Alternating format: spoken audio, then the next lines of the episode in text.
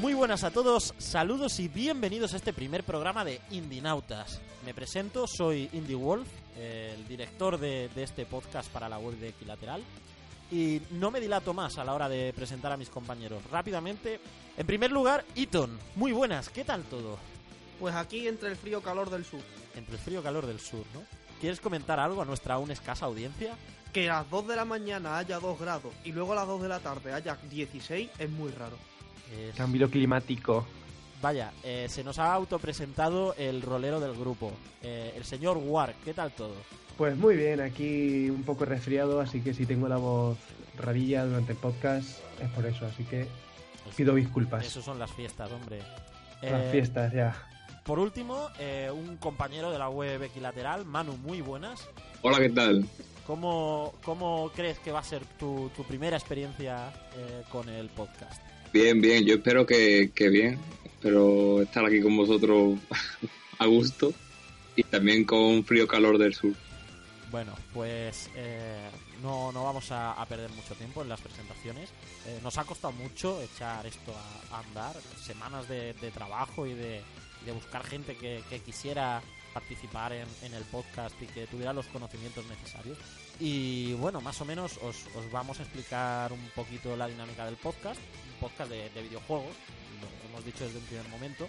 Eh, no importa que seáis jugadores más hardcore, más casual, eh, vais a disfrutarlo igual. No tenéis por qué ser fan de los, de los juegos indies. Nosotros vamos a intentaros traeros esos juegos independientes que, que están un poco fuera del, del- foco de, la exposición más, más masiva. Estas joyas que están desaparecidas. eh, porque lo importante es hablar de, de videojuegos al fin y al cabo. Y ya, ya seas un experto en el tema del, del desarrollo independiente o aunque no tengas ni idea siempre y cuando a ti te interesen y quieras enterarte de lo que pasa un poquito por, el panorama de- del desarrollo indie, eh, del videojuego indie, nos puedes escuchar y vas a disfrutar. Y dicho esto, eh, os comento rápidamente las secciones. Una sección de noticias con las novedades del mundo del videojuego, bastante bastante estándar, no, no tiene nada especial, salvo que nosotros en vez de hablar de juegos AAA, pues normalmente hablaremos de Kickstarters y de juegos que no conoce nadie, o sea, que conocen cuatro monos. Luego tendremos una sección de crítica que haremos todas las semanas, donde un compañero cogerá un juego y hablaremos un poco sobre él eh, de, forma, de forma más pausada. Intentaremos tener todas las semanas una entrevista con gente del sector que esté más o menos relacionada con los videojuegos. Lo importante es que sea gente que cuya opinión nos puede interesar. También hablaremos sobre, sobre música de videojuegos, sobre bandas sonoras, que personalmente siempre he creído que, han estado un poco, no vamos a decir dadas de lado, pero eh, no se les da la, importancia y la atención que creo deberían tener. Y luego tendremos una sección de tertulias en la que se me irá la cosa de las manos porque cada uno dirá lo que quiera y el guion pues arderá. Y para terminar, las novedades que podáis encontrar a lo largo de, de la semana, para que cuando terminéis de escucharnos, pues vayáis corriendo al señor Google a buscar los, los videojuegos que, que os puedan interesar. Y por supuesto, siempre que tengáis preguntas, eh, nos las podéis mandar a través de, de nuestro Twitter, arroba indinautas, o a través de los comentarios de iVoox aquí mismo. Eh, pues nos preguntáis lo que sea e intentaremos responderos. Algún día pondremos fax, ya lo hemos dicho, pero todavía tengo, Sí, que, sí. te- tengo que saber cómo se enchufa. Y nada, muy rápido, ha sido todo un poco express. Pasamos ya por fin a, la primera sección de- del programa y a contaros las noticias de- del panorama independiente.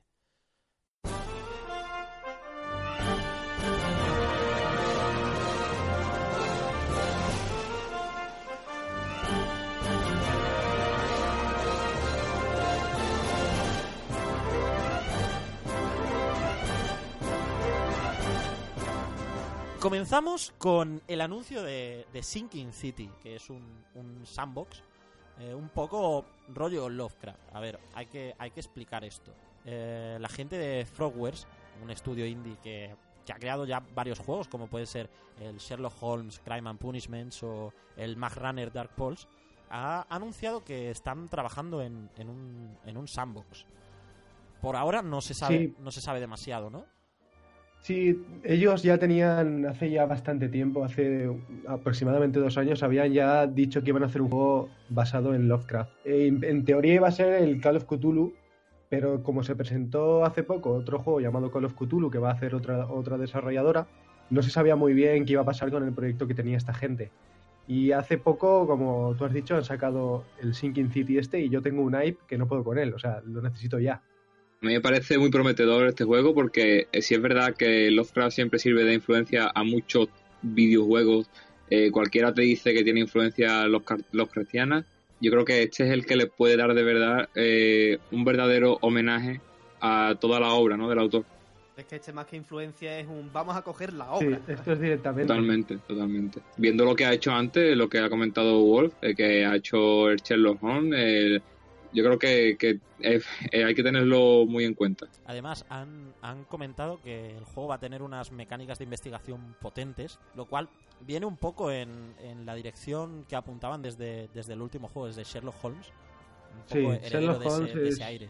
es rollo ese y a mí el principal personalmente a mí este tipo de juegos me, me enamoran y, y los espero con muchísimas ganas No eres el único. Eh, bueno, pues ahora ya lo único que nos queda esperar son novedades a lo largo de, los mil- de 2016, porque han dicho que comentarán más cosas próximamente. Creo que dijeron algo de, de la GDC, iban, iban Sí, comentar- lo iban a enseñar Sí. allí junto con el nuevo capítulo de, de Sherlock, que iban a sacar también otro capítulo. Y van a Sí, enseñar las dos cosas allí, allí y vamos a tener que estar atentos a ver cómo es el juego de verdad y si todos los hype que tenemos eh, está justificado, ¿no? Sí sí yo yo especialmente porque soy súper fan de Lovecraft y de toda su obra y todo lo relacionado con, con ese universo y, y joder que lo saquen ya Que lo saquen ya. Tenemos necesidad de lo Lovecraft. saquen ya Eh, estáis tardando. ¿Quién quiere leer Lovecraft cuando lo puedas jugar, no? exactamente Y bueno, y ahora pasamos a, a otra noticia. Y es que en el mundo del desarrollo independiente siempre ha sido muy, muy importante el tema de la financiación colectiva, el crowdfunding. Y eh, es noticia que se ha lanzado un, nuevo portal dedicado a, la financiación colectiva, al crowdfunding. Se llama Game Kicker y está especialmente enfocado al videojuego independiente. Ha salido hace eh, muy poquitos días, tiene es- po- escasísimos proyectos ahora mismo, pero la verdad es que es una alternativa muy interesante a los típicos Kickstarter o Indiegogo, ¿no? Yo es que no estoy muy puesto en, en lo que vi- viene siendo plataformas de, de crowdfunding y todo esto así que habrá que echarle un tiento para, para informarme un poco No es la primera que sale ya con, con tintes de, de este estilo. Lo que pasa que le va a ser muy difícil conseguir pisar a. Pues sí. Luego. o Indiegogo o- y tal, o sea, hay Con- demasiadas diría yo. Con Kickstarter pasa algo que, por una parte, eh, la gente está empezando ya a decir que no funciona, pero tampoco te puedes ir a otra plataforma porque Kickstarter es la que mejor funciona. Entonces, si te vas a Indiegogo, vale, lo pueden coger a lo mejor para, para intentar lanzar el, el Indivisible, pero porque tiene ya un cierto renombre. Si no te metes en Kickstarter, estás perdiendo mucho público. Claro, estamos hablando que el volumen de visitas que tiene Kickstarter, eh, cuando lo comparas con cualquier otra alternativa de, de financiación colectiva, queda como eclipsa a la competencia. Ten en cuenta que. Kickstarter tampoco es exclusivo de videojuegos. Tú entras ahí y tienes de todo, desde medios de comunicación hasta libros, juegos de mesa. Sí, es mu- está muy bien, pero también, aparte, Kickstarter tiene un lado oscuro como la cancelación de tantos juegos que ha habido. Hace poco el, el Beer Simulator este que lo han cancelado y, y no van a actualizarlo más, o lo que pasó con el Land Simulator, todo este tipo de juegos simulator que tan están de moda, ahí en Kickstarter se les ha ido de las manos, me parece a mí. Eh, No, el, el último ejemplo más claro de eso, de que se le ha ido de las manos, es el, el, el MMO de Star Wars que sacó Sí. un chico que puso un proyecto ahí, pero que sin era tener nada, o sea, sin tener eh, ni idea de desarrollo, sin, sin nada, sin ningún proyecto claro, y consiguió Y sacó- financiarse. Dice, yo, yo voy a Se hacer sacó una pasta. voy a hacer un MMO de Star Wars sin tener ni idea de programación, sin contratar a nadie, No, no, sin es que- haber es que escrito literal- nada es que- sobre él total. y sin tener los derechos Literalmente- de Star Wars. Literalmente dijo eso, lo, lo ponía en la descripción. Pero lo peor es que la gente le da dinero. Sí, Sí, sí, una pasta increíble. A O la sea, gente le sobra y lo tira. sí, sí, así, claro. Pero con la cantidad de buenos proyectos que se quedan a, 500 euros a lo mejor de, de conseguir la financiación y la gente se, se pone a invertir el dinero en estas chorradas. O sea, le estás regalando el dinero a un colgado. No sé, no sé. La gente, la gente es imbécil. No, que- queridos, queridos oyentes, palabra de igual. La gente es imbécil. Podéis, Si os podéis consideráis gente, ya. Que sepáis que, que La sepáis gente que es imbécil menos los que escuchan este podcast. podéis mandarle, ahí, bueno, y por- alguno podéis también. mandarle un saludo en arroba Black Soul Wolf, o sea, arroba Black Soul Wolf, ahí todos los insultos. eh, Y podéis enviar un euro a- al hombre feliz y, y seréis felices también. Vale. Pero eh, lo, lo interesante sobre Game, Game Kicker, perdón, eh, es que ellos están haciendo mucho hincapié en que lo que les diferencia de Kickstarter, por ejemplo, es que ellos están especialmente enfocado- enfocados a los juegos y a los desarrollos independientes de videojuegos y cuentan con herramientas para facilitar a, a los desarrolladores que no han que no han pasado nunca por un proceso de creación de un videojuego, de darlo a conocer, eh, de subirlo a Steam y todas estas cosas. Y ellos dicen que cuentan con, con herramientas especializadas y concretas para que puedas eh, seguir las fases del proyecto a través de todo el, proceso de crowdfunding para que des a conocer tu juego aunque no sepas cómo, cómo funciona muy bien el, el tema. Importante saber darse a conocer, ¿eh? porque hay muchos videojuegos que, que tienen muy buenas ideas y se quedan en, en- en el anonimato porque el creador no sabe cómo hacerlo llegar al público. Intenta cosas que no funcionan bien o no tiene conocimientos comunicativos o de marketing y, y puedes perder un buen juego por no saber comunicarte. Sí, muchas veces se, se dice que normalmente la gente invierte en los juegos que parece que están como más completos. Eh, los juegos que tienen un arte gráfico bien definido ya, que tiene un guion, que tiene... eh, es, importante que, por ejemplo, cuando hagas tu, Kickstarter tengas unos banners que sean, que sean propios, como que tenga una, que dé una sensación como de, de seriedad. Y también un poco que llame la atención. Si tú vas a lanzar un videojuego que es de matar marcianitos en scroll lateral, pues joder, de eso hay 10.000 en Steam y no te digo ya en itchy.io, ¿no? Tienes que saber desmarcarte un poquito y para que la gente te encuentre en ese, en ese océano que es el, el desarrollo indie. Y ahora pasamos a, después de haber comentado el tema de la financiación colectiva, vamos a pasar a algo un poquito más triste. No sé si conocéis un, un título que creo que la demo todavía está operativa, que se anunció hace algún tiempo, se llamaba Clouds Below. Un, un título que estaba desarrollando el estudio sueco Tree of Life y que han anunciado ya definitivamente que eh, se cancela. Se cancela, según han dicho, por motivos personales. No han explicado demasiado. No sé qué sabéis vosotros.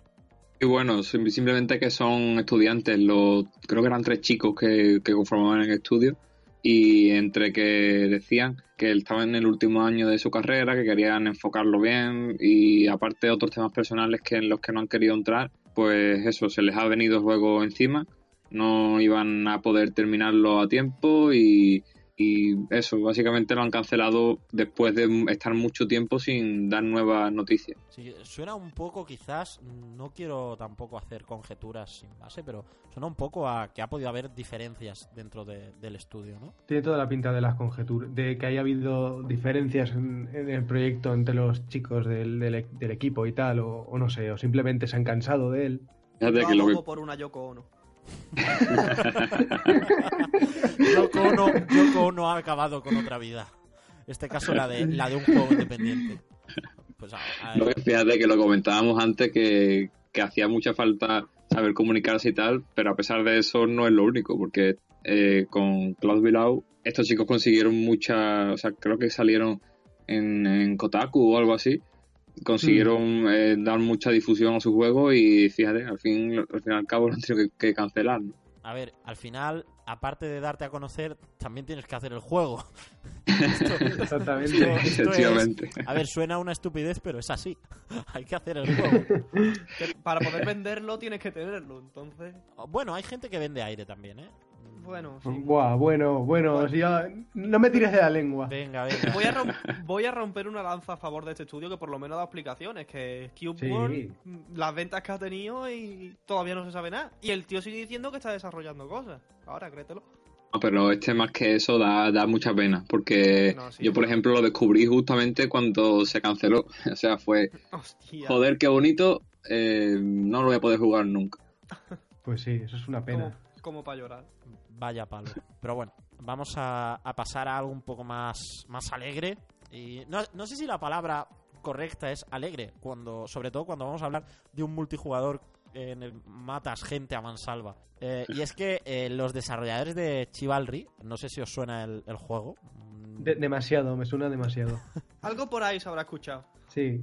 sí, un, un- jueguecito medieval donde apuñalas gente y matas. Bueno, y en realidad, en realidad es, era un mod de Counter Strike. Bueno, originariamente, ¿no? Así empezó. Sí, originalmente era un mod. Originariamente, pero luego sacaron. Su- luego es un juego ya. Su Luego sacaron su versión sí, sí. completa y tenemos nuevas noticias de la gente de Torn Banner Studios, que son esta, este equipo de desarrollo de Chivalry, que ha anunciado que está preparando otro juego. Se llama Mirage Arcane Warfare. No sé si lo, si lo habré dicho bien, eh, pero bueno, yo lo he intentado.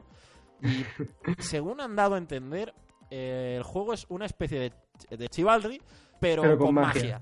Mm, no tiene mucho más. Eh, No, lo que, lo que se ha visto en el vídeo pinta guapo, ¿eh? A mí me ha gustado. Sí. El estilo que tiene de así gráfico me mola bastante. Además que han cogido así como elementos de varias culturas, así en- entre India y, y Y japonés y tal, y, y Sí. mola, mola un un montón. rollo sí. asiático, Oriente Próximo. Sí. Sí, pero eso han cogido varios y han hecho su propia su propia cultura. Y ahí en realidad va a ser lo mismo de que, que con Chivas. Sí, pegar patadas, cortar cuellos Va y ser qué patadas y qué cuello pudiendo quemar a gente con fuego. Es que no. ¿Qué es eso? Va a ser Chivalry, pero en vez de con un arco, con una bola de fuego. Pero vamos a ver, se llama, es que se llama Arkham Warfare y Chivalry se llama Medieval Warfare. Medieval vamos Warfare, a es que ver. es lo mismo. O sea, esta gente Oye. hizo, dijo, vamos a hacer Chivalry a través de Counter-Strike. Pues ahora van a decir, vamos a hacer Mirage Arcane Warfare a partir de Chivalry. O sea, estos van Claro. encadenando. Pero es que es infinito, es que ya no sé qué, qué será lo próximo, no sé, Ah, En el lucha futuro, de- en de, el futuro- dinosaurios o algo así. ¿no? A mí me Una gustaría. guerra Bueno, la última vez que en un juego eh, metieron dinosaurios y metieron cosas futuristas se llamó Blood Dragon y a mí me encantó, ¿vale? Sí, sí, sí. Eh, Mm. si hacen, si hacen un, Survival, dices? eh, el Far Cry 3 Blood Dragon, lo, lo No, No, no, no, me refiero al Ark, que también tiene ese- esa Sí, estética. ese, eh, ese el art me llama, me llama menos. Lo que me hizo Ha- mucha ha gracia de, Blood Dragon es como vamos a coger un juego normal y lo vamos a convertir en un completo cachondeo. Y lo mejor es que el cachondeo mola casi más que el original. Sí, sí, pero no, no, no, no casi no, mola bastante más que el original. Era, era muy divertido, era muy divertido. Yo recomiendo, si no lo habéis jugado, jugadlo. Y si no podéis jugarlo, pasaos por YouTube y ver un gameplay de al menos los 10 primeros minutos de juego. El tutorial de los Pre- controles. Pregunta Sí, importante. Siendo parte de una saga como es, ¿necesitas jugarte otro juego de la saga? No, no, no, no, no, no. no, no, no, no. De hecho, Totalmente independiente. con Far Cry, cuanto menos hayas jugado a Far Cry, mejor te lo vas a pasar. Mejor. Porque son todos iguales. Sí. Hablaba el otro día con, Sí, sí, con un compañero de, de otro podcast, estuvimos comentándolo, que con Far Cry es como llega a tal punto el reciclaje de, de cosas que aunque el juego esté muy bien, como hay tantas cosas que son herederas del juego anterior y hace tan poco tiempo que lo jugaste, es como que más de lo mismo. Es como cuando estás comiendo a lo mejor algo que te gusta mucho, pero por mucho que Sí. te guste, llega un momento en el que ya estás harto. Sí, pero Wolf, tienes que entender que es Ubisoft. Ubisoft es siempre es muy continuista en todas sus sagas, es básicamente lo mismo. Sí, pero fíjate, se puede, se puede evolucionar dentro del continuismo, ¿no? Porque mm, Sí, se ha sí, demostrado con, Primal y con Blood Dragon que al fin y al cabo es lo mismo, pero está metiéndole cosas, Mm, cosas ahí. Yo, como ejemplo de continuismo evolu- ev- evolutivo es la saga Dark Souls. O sea, la saga Dark Souls es muy continuista, pero a la vez es muy evolutiva, porque cada entrega dices, para alguien que no lo haya jugado nunca, dices, vale, es muy parecido, pero si tú eres fan y lo has jugado mucho, dirás, hostia, esto cambia mucho. Eso Bueno. sí es verdad. Eh, nos hemos ido un poco del tema. Se supone que estábamos hablando de, de Mirage Arcane Warfare. Pero bueno, lo dicho, ambientación fantástica. Si te ha gustado Chivalry, probablemente te guste este también. Eh, tendremos que estar atentos porque han dicho que se va a lanzar en 2016. Así que ya sabéis, eh, meteos en equilateral y estad atentos a que, a que os contemos las, las novedades que vayan saliendo del juego.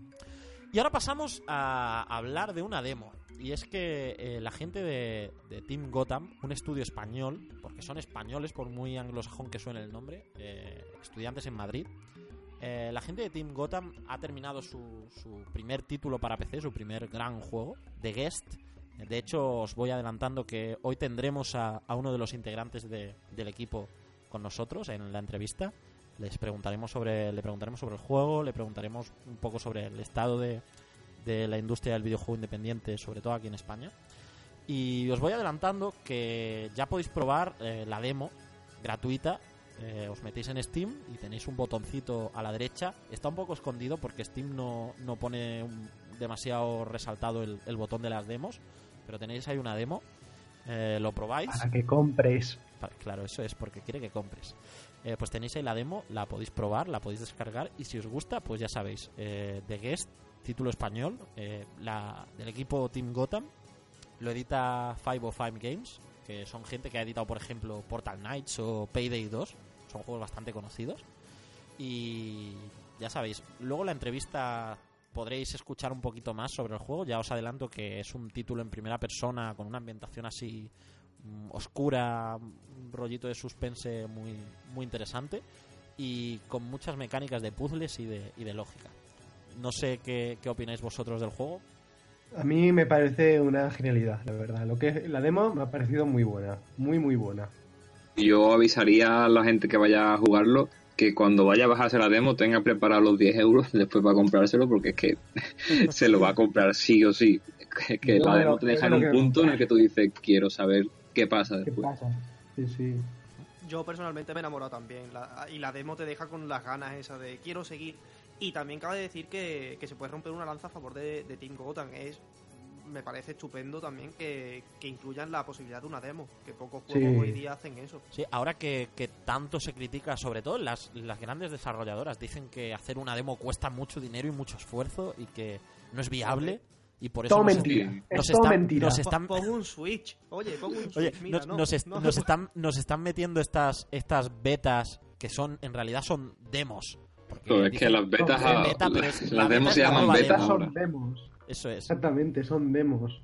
Hay que darle las gracias no solo a, a Team Gotham por esta demo de The Guest, sino a cualquier desarrollador que diga, oye, voy a hacer una demo para que la gente pueda probar mi juego. Yo después de jugar la demo de The Guest tengo muy claro que es un juego muy, muy, muy, muy entretenido y que sin duda merece, merece el precio. Las demos hace falta saber hacerla porque no es simplemente cortar un trocito del juego y ponerlo ahí, sino que tienes que saber qué enseñar, dónde cortar, de, de- dónde dejar de enseñar cosas de tu juego y hacer que enganche. Entonces, por esa dificultad, supongo yo que es por la que ahora se hacen menos demos, porque conlleva un trabajo aparte, un trabajo comunicativo aparte de tu propio videojuego. Y que es mucho más fácil decir, vais a jugar una beta y es una versión como de prueba y que tiene mucho menos artificios como... No, Wolf, vais, Wolf, vais a hacer lo que hace un beta tester. O sea, nos La dicen palabra es- mentira. La palabra es exclusiva. Beta exclusiva. ya está, ya sí, jugarla, sentirte, quiero sentirte como si estuvieras dentro de, yo No, no, admito- y no es coña, ¿eh? Y no es coña. Admito que conozco mucha gente que compró el Uncharted Collection para PS4 por la beta de Uncharted 4. Lo- Claro, lo porque pone beta exclusiva. Eso es. Y bueno, eh, no, no vamos a comentar mucho más de las betas, simplemente eso, que luego escucharéis a- al equipo de, de Team Gotham, a uno de, de los integrantes del equipo, y podréis ver un poquito más de, este The Guest, que lo dicho, podéis bajaros ya la demo gratuita y, disfrutar de, de un juego que, que es genial, es fantástico y nadie diría que es un primer juego para, para PC, para sobremesas. De- después de esta demo de The Guest, pasamos, terminamos, cerramos la, la sección de noticias y damos paso a nuestra crítica semanal.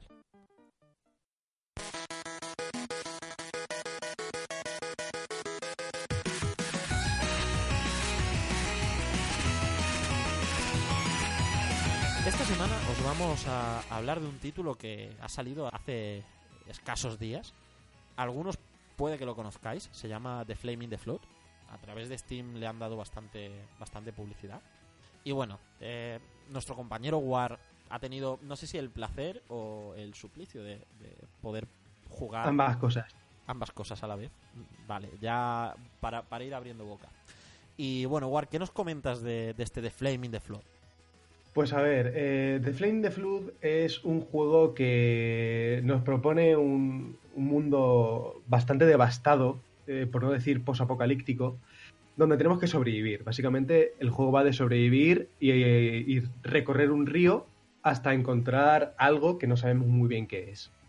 También los desarrolladores de este juego son veteranos de la industria que han trabajado en juegos como Bioshock, Halo o, o juegos ya como Guitar Hero y Rock Band. O sea que, ojito O sea, con la podemos, gente podemos que decir que es primero vino el juego y luego vino la desarrolladora. Fue como un poco, bueno, tenemos Sí, una idea de un juego poco- que vamos a hacer, así que vamos a crear una, un equipo para, para desarrollarlo, ¿no? Fue como, como lo que normalmente estamos acostumbrados hoy en día, ¿no? Que se junte gente ya que es veterana en la industria, haga un juego y ya a partir de ahí se cree el equipo de desarrollo. Y nada, os paso a hablar ya de, de lo que viene siendo el juego en sí. Y para empezar voy a hablaros un poquito de la trama. Como he dicho antes, es un, es un mundo posapocalíptico donde tenemos que sobrevivir a, a- a las penurias que pasa nuestra protagonista y eh, estamos acompañados de un perro. Este perro es el que nos introduce a la historia también, ya que nos da una mochila donde hay una radio que se escucha una transmisión de, de algo que se supone que es una base donde haya gente o un pueblo, no se sabe muy bien. Y yo tengo una teoría que no sé si estará, no sé si será cierta o no, una especie de metagame, que cuando nuestro personaje muere, el cadáver que aparece en la pantalla de, de inicio es el cadáver de nuestro anterior personaje. Pero Sí, bueno, eso lo dejo yo. Yo lo Eso pienso lo igual, ¿eh? Yo que lo he jugado Sí, también lo pensé. Sí, que- Porque claro, fe- hay que apuntar que si bien War ah, lo, ha, lo ha jugado para poder hacer la crítica para el podcast, nuestro compañero Manu, que escribe en la web equilateral, ha sido el encargado de hacer la crítica escrita para, para la web, ¿cierto? Exacto. También he tenido el placer o, Placer entrecomillado. o la- sí, para hacer entre comillas de jugarlo. Y también Sí. estoy de acuerdo con eso que dice de, de que cada vez que mueres el perro te lleva a ti mismo la mochila que has perdido antes. Sí, eso es, eso es un punto que yo creo que, que espero que sea así cierto, porque si es así es un muy buen punto, ¿eh? muy, muy inteligente. Es interesante. Y bueno, sí, y la forma de, de jugar es, eh, básicamente vamos con una barca a través de un río, donde suena música muy country y muy americana, ¿no? De fondo, cuando viajamos. Y básicamente es eh, ir eh, parando en sitios como parques, eh, campamentos, iglesias, incluso granjas, a recoger materiales que nos pueden ayudar durante nuestra aventura. Y a la vez defendernos de los grandísimos hijos de P, que son los lobos, que como te aparezca un lobo, yo recomiendo huir. O sea, en cuanto veas un lobo, vete de la zona, porque si te pega un golpe, vas a empezar nuevo, Por- nuevo porque juego. los lobos de este juego son más cabrones que los enemigos de Son Dark Souls. muy, muy cabrones. O sea, te pegan un golpe y estás muerto, porque para curarte tienes que encontrar cosas Oye, que es muy eso, difícil eso es de parte encontrar. del encanto de las recreativas, de la época del arcade, de cuando tú no decías cuánta vida te queda en la barra, tú decías cuántos toques te tienen que dar para morir. Los lobos te Claro, dan un toque y es. KO. Prácticamente cao. A no ser que tengas mucha suerte y encuentres eh, suministros médicos, que lo dudo, pero sí, es muy peligroso el juego. Y bueno, sí, dime, el, Wolf. el mundo era posapocalíptico. ¿A qué se parece más? ¿A un rollo distópico? ¿A un Fallout? Eh, eh, se parece más rollo tipo de Last of Us, pero sin los zombies. Eh, quiero decir, como que la naturaleza ha tomado, ha tomado el mundo, ¿no? Porque se, creo yo que ha habido como una especie de inundaciones, pero no lo deja muy claro, pero eso es lo que, lo que te da a intuir el juego. Y bueno, eh, hablando ya del aspecto jugable, como he dicho, tienes que sobrevivir y, y evitar lobos, pero aparte eh, nos meten un- el típico sistema de crafteo de cualquier juego de supervivencia de este tipo, que se, aquí se representa en forma de una hoguera donde te puedes sentar y puedes construir cosas como trampas, hacer comida, eh, medicinas, etcétera. Es- Esta manía de ahora de todos los juegos de tener que meter crafteos, porque sí, porque Sí, a mí, a mí no me gusta, no me gusta la verdad. O sea, y- O sea, y- tiene su, su gracia, pero Yo siempre he al, sido final, fan- al final cansa. ¿eh? Siempre he sido fan de la mecánica, pero es que hay juegos que no necesitan de crafteos. Mm, Es- este, este sí que tiene cierto sentido, pero hay muchas cosas que dices, tengo que craftear esto y te haces una cosa y, y necesitas esa- más- bastantes cosas de la misma para hacerte más cosas. Se hace un poco pesado el empezar nueva partida porque dices, de aquí hasta que me haga un buen equipo para tener las cosas va a pasar bastante tiempo. Y ese es el principal problema que, que yo le veo, que a pesar de ser un roguelike, no te, no te facilita que vuelvas a empezar una partida Para una y otra vez. para nada, para nada, es verdad, eso es cierto. ¿eh? Hasta que consigues algo consistente pasa mucho tiempo y tienes que Pasa pasar como tiempo. una especie de zona inicial eh, muy larga. Entonces cuando mueres a la primera de cambio, o sea, mueres a, la tercera partida que juegas y ves que has avanzado un poco más y has muerto, te Te entra mucha pereza de, de jugar, de seguir Sí, jugando. sí. Y bueno, eh, básicamente ese es el sistema de, juga- de, de- de juegos. eh. El juego tiene una, una vista cenital, al más puro estilo Magica, donde no podemos, por cierto, hay que comentar que no hay combate. A- al menos yo no he visto combate, solo podemos ahuyentar a los lobos, no podemos matarlos. Ah, Que y no eso es algo que también... No, no Lo que puedes tiene, matarlos. es que, es que es lo que te digo, porque es que es muy complicado conseguir cosas, cosas consistentes, pero sí es verdad que tiene arcos y, y cuchillos y tal, pero no sé si se pueden llegar a utilizar. El, que- arco, el arco yo no lo he llegado a hacer, pero creo que con el arco puedes pegar, pero es para matar conejos y cosas así para alimentar. Claro, eso es lo que yo he visto, pero mm, es que me extraña mucho que no puedas ni siquiera, yo qué sé, vale que a lo mejor no vayas a matar a un lobo o a un oso, pero, Pero a un jabalí de los que sí he visto.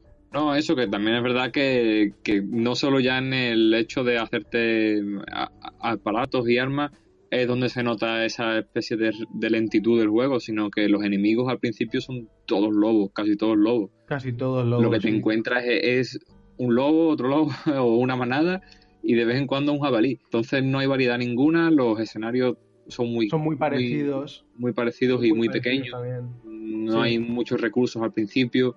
No sé, no lo veo, o sea, a pesar de que lo han presentado como un roguelike, mm, No, veo que flaquea mucho en ese, en ese dinamismo de los roguelike. Sí, aparte es que es, es muy poco accesible. No sé, yo la, la gente lo considera como roguelike y yo no lo considero como roguelike Eh, por, por tan difícil el, el acceso al juego Ellos que es. mismos se venden como, como roguelike, pero un roguelike lo que tiene que ser es accesible, a- al menos al principio.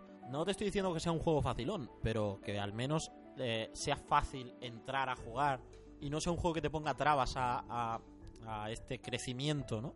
Ah, De hecho, lo que más les falla de, de roguelike es que eso, que al principio son es totalmente igual. En los roguelike, por ejemplo, en The Binding of Isaac, tú tienes Sí, una habilidad igual. diferente, una habilidad diferente al principio y va cambiando la partida, la partida se genera y tú vas actuando según te haya, te haya tocado una habilidad o te haya tocado otra. Pero aquí no, aquí siempre igual. Y otra cosa Aquí es que siempre no, igual y aparte la zona del, del comienzo siempre igual, pero los, los recursos que aparecen en ella no son siempre igual. Entonces Sí. a veces te aparecen cosas que otras que no. Ese es el único, el único pequeño toque de roguelike que tiene el juego al principio. Sí, la, la aleatoriedad, la al aleatoriedad y tal. Pero es que tampoco tienes ese, ese matiz de aprendizaje que tiene eh, los juegos tipo rock, porque tú vas a morir siempre porque el mundo es un cabrón. No porque tú no hayas hecho algo mal, sino porque te ha tocado una isla en la que hay un lobo y ese lobo te ha cogido y te ha matado antes de que tú salgas de esa isla. No porque tú hayas aprendido a luchar de ese lobo o a evitar ese lobo. Sí, sino porque, es muy random. O sea, has lo de tenido evitar lobos. has lo de- lo- lo una isla que no te merece. Sí, lo- porque lo de, lo de evitar lobos es- está muy mal hecho, a mi, a mi opinión. O sea, le das al espacio y lo puedes ahuyentar, ¿no? Pero en cuanto te das la vuelta y, y quieres buscar algo, el lobo te se tira encima y te hace un sí. corte y ya está. O sea, no sé, tiene unos fallos bastante gordos, pero aún así sí que le veo el encanto que la gente le ve porque el estilo gráfico que tiene, así como muy irreal, ¿no? Así como muy deformado, los personajes así muy, muy estilizados. Quiero decir que eh, los gráficos también me han parecido muy bonitos, el estilo gráfico, el encanto ese que le ha visto la gente, porque los personajes son así muy deformes, muy estilizados, muy diferente. Y la música también le, le pone una personalidad que muy pocas veces han visto en los videojuegos. Una música así muy americana, muy country. Y poco más que decir del juego, la verdad, Con- porque... Con respecto a la eh, música, yo he de decir que no sé si no sé qué opinaréis vosotros. Eh, yo me fijo mucho en las bandas sonoras y cuando estuvimos mirando a ver qué juego íbamos a criticar esta semana de Flaming the Flood, me tomé la molestia de coger y buscar la, la banda sonora en internet y escuchármela. No es lo mismo cuando juegas a, a- a un título y estás escuchando la banda sonora mientras estás jugando que cuando escuchas por separado. Y yo he de decir que la sensación que a mí me ha dado es que la banda sonora está muy bien, pero no está demasiado bien implementada en el juego. No sé si Tal- totalmente, totalmente de acuerdo contigo porque tú estás en la barca y de repente empieza a, a sonar una canción country que sí que es muy bonita, pero no representa lo que está ocurriendo ahí. A lo mejor tú te estás muriendo y eh, la canción es súper alegre. ah, eh, ese, es- ese es el problema que le veo también. Sí. Sí, y eso es, para, para escucharla afuera es, mm, eh, está muy bien, está muy bien, pero no está bien implementada.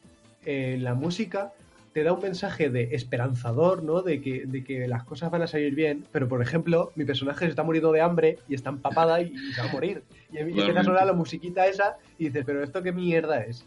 ¿No Por ves que no? ejemplo- O sea, ¿no que no? Por ejemplo, yo como jugador, es verdad que nunca le he echado cuenta a las bandas sonoras, pero he podido hablar con compositores de bandas sonoras de juegos como Oscar Araujo y David Serrano, y me comentaban siempre, ellos coinciden todos en que la mejor banda sonora de un videojuego es la que no se nota que está ahí. O sea, tú la estás escuchando, Claro. te estás metiendo en el ambiente, pero tú no te estás dando cuenta nunca de que está ahí. En este juego no ocurre eso. En este juego tú de repente estás jugando y de repente salta una música y tú te la estás escuchando y dices, vale, me gusta, es bonita, es muy country, pero te estás dando cuenta de que está ahí. Al fin y al cabo, lo importante de la banda sonora es que, eh, digamos, tenga esa.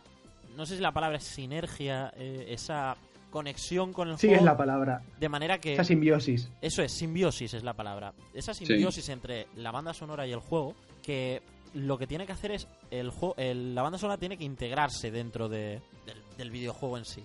¿Qué quiere decir esto? Que si está integrado, tú no vas a pensar en la banda sonora, tú vas a pensar en el videojuego en su globalidad. En, Claro. en todo el videojuego al completo. Si tú durante un videojuego estás escuchando la banda sonora, estás pendiente y estás diciendo estoy escuchando tal de la banda sonora, es que no está bien implementada. La mayoría de los casos, hay algunas que es que la banda sonora es tan impresionante y es tan fantástica que no puedes decir, por, por muy integrada que esté, si es tan, tan, tan, tan buena, al final te va a acabar llamando la atención. Pero en el 99% de los títulos, cuanto menos te des cuenta de que está ahí la banda sonora, mejor. Bueno, y luego hay otros, está el otro extremo que es eh, el poner la música cuando el momento de clímax máximo ha llegado, o sea, como sucede en los Dark Souls o Bloodborne, que los jefes te ponen una música que te cagas para que te flipes ahí contra el jefe. Claro, por ejemplo, eso en Red Dead Redemption ocurre porque este juego tiene un fallo para mí en la música, es que eh, tiene- mezcla tanto instrumental como música con voz y no pega, no, no te no está dentro de una banda sonora unificada. Eh, en el Red Dead Redemption eh, ocurre esto en un momento, tú estás Sí, durante todo el juego es y sube, y sube la música que suenan las trompetas, pero hay también un momento más al final que, o sea, durante, toda la, durante todo el juego la música es instrumental, pero al final eh, en un pasa una cosa y no voy a decir porque es spoiler y suena una música de con voz, con guitarra y con voz, pero lo hacen queriendo porque tú vas en el caballo en ese momento, sabes, saben los desarrolladores que vas a ir, que van a, No, sí, que vas a ir sí, tú en el caballo. Cuando, cuando llegas a, a México, a, a la zona nueva, empieza a sonar la canción esta con, con la que empieza, que estás tú ahí, que hay un camino bastante largo Claro. hasta el objetivo y empieza a sonar la música esta y pega, o sea, es que te, te- te mete directamente dentro. Sí, totalmente, totalmente. Y eso sí está bien, o sea, en ese, en ese caso sí, pero en, en The Flame, The Flood no, no veo yo eso. No, me saca totalmente del juego, al contrario, me una, saca. hay, de- hay una desconexión entre el apartado artístico con, con lo que con todo lo demás. Y sí, es verdad, porque es verdad que dices, lo que dices tú, que los gráficos son muy bonitos, a mí me llaman mucho la atención. Y que la perspectiva sea, sea ceniza, me, me gusta también mucho. Y bueno, eh, poco más que decir. Juego correcto. Si te quiere, yo no pagaría los 20 euros que, que piden por él. La verdad es que no. No, no las No. pagaría. Pero si te gustan este tipo de juegos y te ves con la capacidad de tener paciencia de morir, tener un montón de cosas y empezar desde cero, pues eh, yo creo que sí, que puede ser tu juego. La verdad que yo creía que me iba a gustar mucho más de lo que al final me ha gustado. Ha sido una decepción, por así decirlo. Y bueno, hombre, quizás como son estos juegos ahora que le- lo cambian mucho y dentro de, de una semana le meten tres actualizaciones y te lo y le solucionan todos los problemas que tienen, Sí. pues pues a lo mejor Sí. sí merece la pena. Pero, Pero a- ahora mismo no. no, no. Pregunta Yo con- importante. Pregunta importante respecto al tema de tener que conseguir las cosas para empezar y eso. ¿Trainer hay? no. E- Entonces no lo compro. Para, para la gente que no sepa lo que es un, un trainer, es un programita, digamos, alegal que utiliza alguna, alguna gente que quiere romper la experiencia jugable en PC y que mm, básicamente para lo que sirve es para meterte trucos en el juego eh, a través de un programita externo al juego y que normalmente pues te sirve para ponerte más dinero, más materiales, para ese tipo de cosas. Pero lo dicho, es cargarse la experiencia jugable. Pues bueno, por aquí yo ya he terminado ¿eh? con, con todo lo que el juego. Entonces, War. Lo, lo hemos puesto a caldo. Ya, sí, ya. Entonces, eh, primero, primero le voy a preguntar a, a- a Manu, voy a dejarle el cierre de la crítica a War. Manu, tú como persona que ha jugado intensamente el juego, ¿lo recomiendas? ¿No lo recomiendas? ¿Lo recomiendas en qué casos? A ver, yo si te gustan los juegos de supervivencia y si te gustan los juegos de crafteo y de...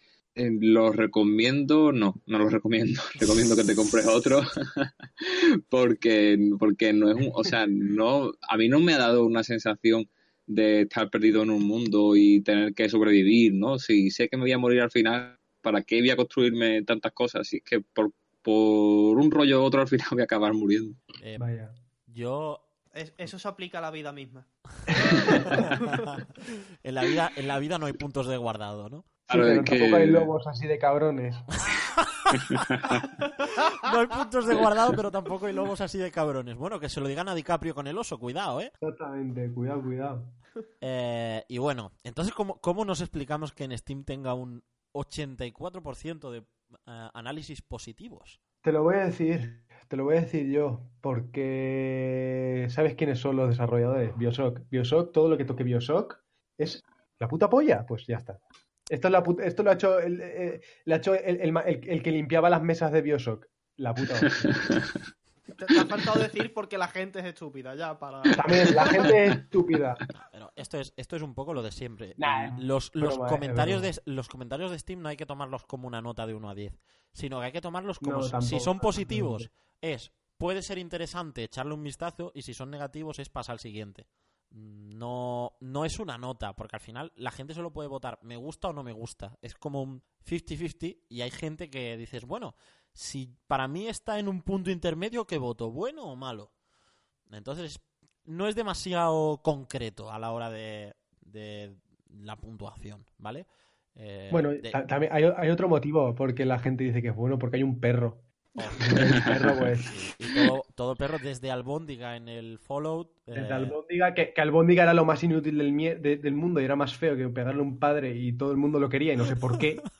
Yo lo mataba y me quedaba con su carne, yo, pues yo he de admitir que me bajé, me, bajé, me bajé un mod para cambiar a, a Albóndiga porque no me gustaba nada. El Es Albóndiga de- feo, de, tío. Fallout 3 no me gustaba y me bajé un mod para cambiarle el, el diseño. Pero bueno. También digo, este de Flaming the Flood tiene un 84% de votos positivos en Steam, pero por ejemplo, si te vas a Metacritic a la puntuación de los usuarios, un 68 sobre 100, eso me cuadra más Eso. quizás, ¿no? me cuadra más, bastante más, sí. Sí, sí. Está más acorde a lo que vosotros comentabais, ¿no? Hmm, Sí, es eso, sí. es un juego mediocre. Es un juego que yo creo que tiene competidores directos que lo hacen bastante mejor que, que él. Tanto en el, por la parte de roguelike como por la parte de supervivencia. Después de llamarlo mediocre, un saludo a la gente de, de, de Molasses Blue, ¿vale? Eh, estamos Espero que no encantados. sepan español ningún. Eh, Bien- bienvenidos al mundo de los videojuegos, otra vez. otra vez, again. Entonces, War, ¿tu veredicto? Mi veredicto es que, como ha dicho Manu, es un juego mediocre. Yo ahora mismo no lo recomendaría. Hay opciones mucho más seguras a ir que te van a gustar que este. Pero bueno, eso ya depende de cada uno, ¿eh? Entonces, no lo recomendamos. No. Bueno, pues nuestra primera crítica semanal de un juego mediocre según dos de nuestros cuatro colaboradores. Muy bien, hemos hecho bien eligiendo este juego, empezando fuerte. Hay Eh. hay que meterle caña a cualquier cosa. Bueno, a los que vamos a intentar no, meterles mucha caña es a, nuestros invitados de esta semana. En concreto a nuestro invitado, porque es uno de los miembros de- del equipo. Porque si encima de que vienen a un podcast que no lo conoce ni, su padre y, llevamos nada, tres días, cuatro con la cuenta de Twitter abierta y ha sido como un poco sorpresa, somos un podcast, escuchadnos. Eh, pues oye, que vengan a, nuestro programa y, que, estén con nosotros es de agradecer y se lo agradecemos antes incluso de, de poder entrevistarlos. Eh, y bueno, dicho esto, ya cerramos la, la crítica de esta semana y pasamos, pasamos a la entrevista, que esta semana eh, es la primera y es muy interesante.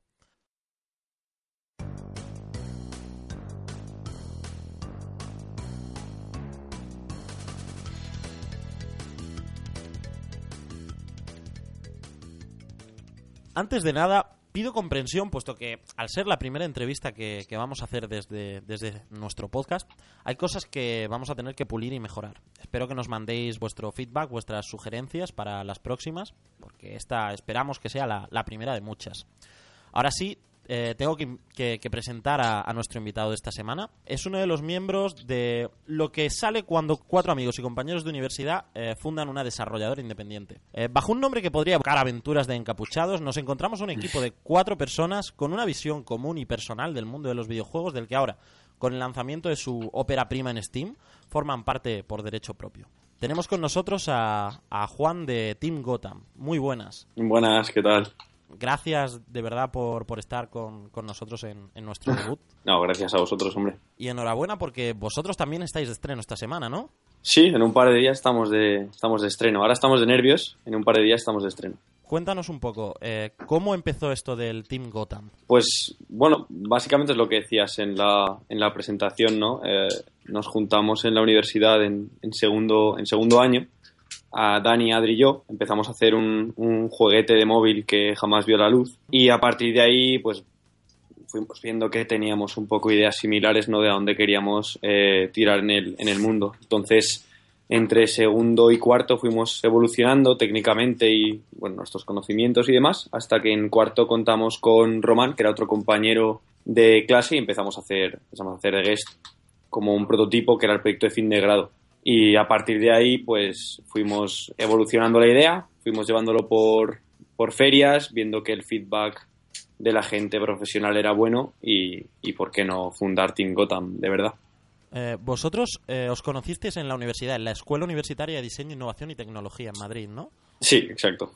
Y estando todavía allí, has mencionado que hicisteis un juego de móvil que no terminó de, de llegar a buen puerto, pero luego participasteis en, en una especie de concurso que organizaba la universidad junto con, con Microsoft, ¿no? Sí, sí, bueno, eso fue en tercero, que nos proponían hacer un juego para Windows Phone, que como era una plataforma emergente, pues querían pues petarla de apps.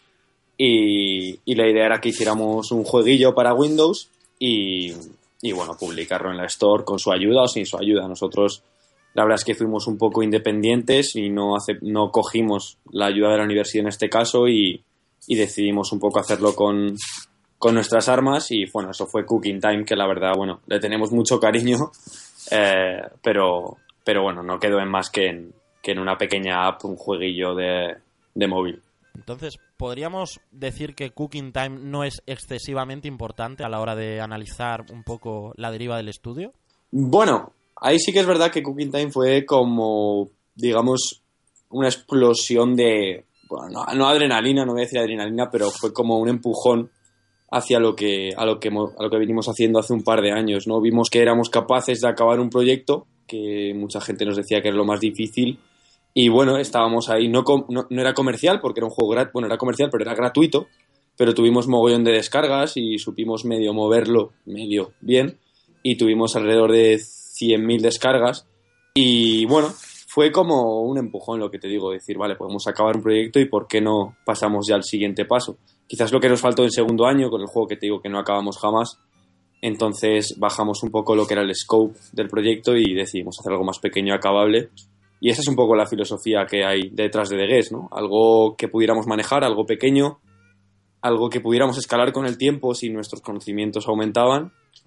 Y esa es nuestra premisa de básicamente todo lo que intentamos pensar. Termináis Cooking Time, os sentáis y decís, bueno, ¿qué hacemos ahora? ¿Cómo, cómo comienzas de cero un, un desarrollo con un folio en blanco y sin el apoyo de nadie, ni tampoco la presión de nadie detrás, diciéndote lo que tienes que hacer y, y dándote eh, esa ayuda de alguien potente. Bueno, creo que ahí es importante lo que dices de, de que no tienes presión, ¿no? Eh, estábamos en la universidad, teníamos, entre comillas, todo el tiempo del mundo para hacer un juego que quisiéramos hacer. Y yo creo que esa fue una de las claves, una de las cosas que nos ayudó de, más a, a, poder plantear un, buen proyecto. La cosa era, ellos no, no, nos daban ninguna premisa, nos decían tenéis que hacer un juego de unos 30 minutos, un prototipo, y, partimos de ahí. Nuestra idea básica de The Guest viene por las, como te comentaba antes, las limitaciones técnicas que teníamos a la hora de hacer un juego. Éramos cuatro personas y, yo era el único artista, entonces una de las premisas era, vale, no puede ser un mundo abierto. Otra de las premisas que teníamos era, no sabemos muy bien cómo contar una historia porque nunca lo hemos hecho, vamos a intentar reducirla en espacio. Eh, nunca hemos hecho un juego en 3D, no sabemos prácticamente programar en tres dimensiones, vamos a reducir el espacio. Entonces, el guion viene por las limitaciones a la hora de hacer el, a la hora de plantear el propio proyecto, de, nuestros conocimientos, básicamente. Y cuando tenéis que, sentaros a hablar seriamente de la financiación, que es ese tema que siempre, siempre echa a temblar a cualquier equipo de desarrollo independiente. Sí, bueno, la verdad es que para nosotros el tema financiación vino bastante, bastante tarde. Y con bastante tarde te me, me, refiero a septiembre del año pasado. Nosotros empezamos a hacer el juego en la universidad allá por ya casi ni, recuerdo, creo que fue en octubre de 2013, estaba aquí preguntando a Adri, perdón, en octubre, en octubre de 2013 empezamos a hacer el juego en la universidad, no a tiempo completo, por supuesto, y la financiación no llega hasta 2015 prácticamente. Eh, nosotros planteamos el juego como algo que queríamos hacer nosotros independientemente y fue a lo largo del camino, mientras el desarrollo iba avanzando y se iba complicando cuando nos planteamos que quizás necesitamos algún tipo de empujón. Y ya no tanto financiero, sino de nivel marketing, comunicación y, prensa. Fue un momento. Fue un momento muy raro para nosotros, porque veíamos que la parte de desarrollo la teníamos más o menos no completa, pero sí que sabíamos que podíamos llegar, que no iba a haber muchos problemas eh, graves de cara al desarrollo, pero nos veíamos un poco limitados a la hora de comunicar nuestro juego a la gente y, pensábamos siempre que el dinero era una de las grandes fuentes para, poder hacer eso, para poder comunicarte.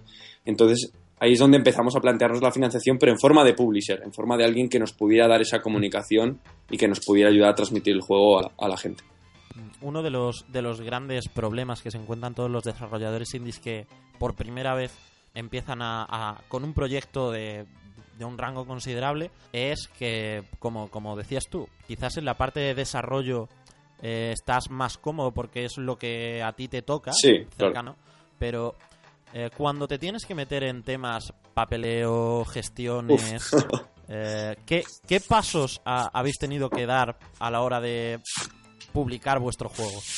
eso, rasgos. eso asusta bastante, el tema papeleo y tal asusta bastante. Eh, por fortuna nosotros tenemos a, Adri, que es uno de nuestros programadores, que nos hizo el gran favor de encargarse un poquito más de eso que el resto y poder librarnos de curro. Eh, nosotros eh, lo que hicimos, y claramente lo, o sea, lo, teníamos muy claro desde el principio, fue contratar una, una, gestoría que nos llevara todo el tema de papeles de la empresa, por ejemplo, todo el tema de pues, constituir la empresa, todo el tema de autónomos entre nosotros y todo ese rollo. Y luego llegó la parte de, de más papeleos con Steam.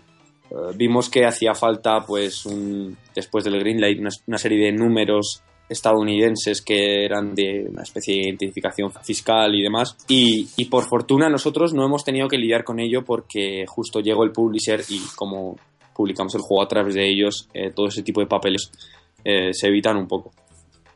Después de... acabas de mencionar el, el, tema de Steam, el tema de, de, de Greenlight. después de haber pasado por, por la experiencia de, de, Greenlight. ¿Qué, ¿Qué, opinión os merece el, programa de Valve? La verdad es que es raro, ¿no? Porque te da la oportunidad a cualquiera de poder enseñar su juego, ¿no? En, en, Steam, que creo que es algo muy guay y recibir mucho feedback de, de una comunidad grande. Pero eh, el baremo que tienen para elegir los juegos es un poco raro y puede despistar un poco, ¿no? A veces, a veces se dice, ¿no? Que, que hay una mano negra de Valve que elige a los proyectos independientemente casi de los votos que tengan más por su branding o porque parezcan juegos completos. Entonces, eh, no sé hasta qué punto funciona realmente con los votos de la comunidad o no. Yo aún así creo que es una muy buena puesta en escena para ver lo que piensa la gente de tu juego, si compartes una demo descargable, pues que la gente te pueda dar feedback muy tempranamente o, o para ver simplemente si tu, si la gente la, si tu juego la compraría, lo compraría la gente o no. Eh, ¿Repetirías la experiencia del, del Greenlight? Sí, sin duda, yo creo que sí. Yo creo que sí. Yo creo que siempre que tu juego sea siga unos estándares que, a Valve le puedan interesar, yo creo que es que es una medida muy muy buena, ¿no? Para, llegar para llegar a Steam, que a lo mejor no tenemos los contactos de la gente de Valve directamente con lo que lidiar como haría gente pues de publishers más grandes o, cualquier cosa así. Eh, vuestro anterior juego, Cooking Time, era mm, más bien arcade y casual. Eh, Sí. ¿Qué ha motivado el paso a, a una aventura con un componente de, de puzzles y de suspense tan potente? Bueno, yo creo que realmente Cooking Time nunca, nunca fue el juego que queríamos, que queríamos hacer, que nos veíamos viendo, ¿no? Eh, Lo que pasaba con Cooking Time es que no era el, no era el juego que queríamos hacer, ¿no? O sea, estaba muy, o sea, en ese momento sabíamos que queríamos hacer un juego pequeño, eh, súper controlable y, bueno, en el momento era móviles, pero sabíamos que nuestro corazón realmente no estaba, no estaba puesto en Cooking Time, ¿no? Como que faltaba esa, esa gota de personalidad. Entonces, eh, sabíamos que queríamos hacer algo tipo de guest, pero no, no, nos, no nos veíamos capaces, ¿no? Entonces, el Cooking Time simple fue, simplemente fue el empujón para vernos capaces de hacer lo que realmente queríamos y lanzarnos un poco, un poco a la piscina. Vamos a pasar a hablar un poco más de- del juego, porque hasta ahora hemos estado hablando mucho de- del equipo, de Team Gotham, y ahora te pregunto directamente, ¿qué es The Guest? ¿Cómo, cómo lo definirías tú?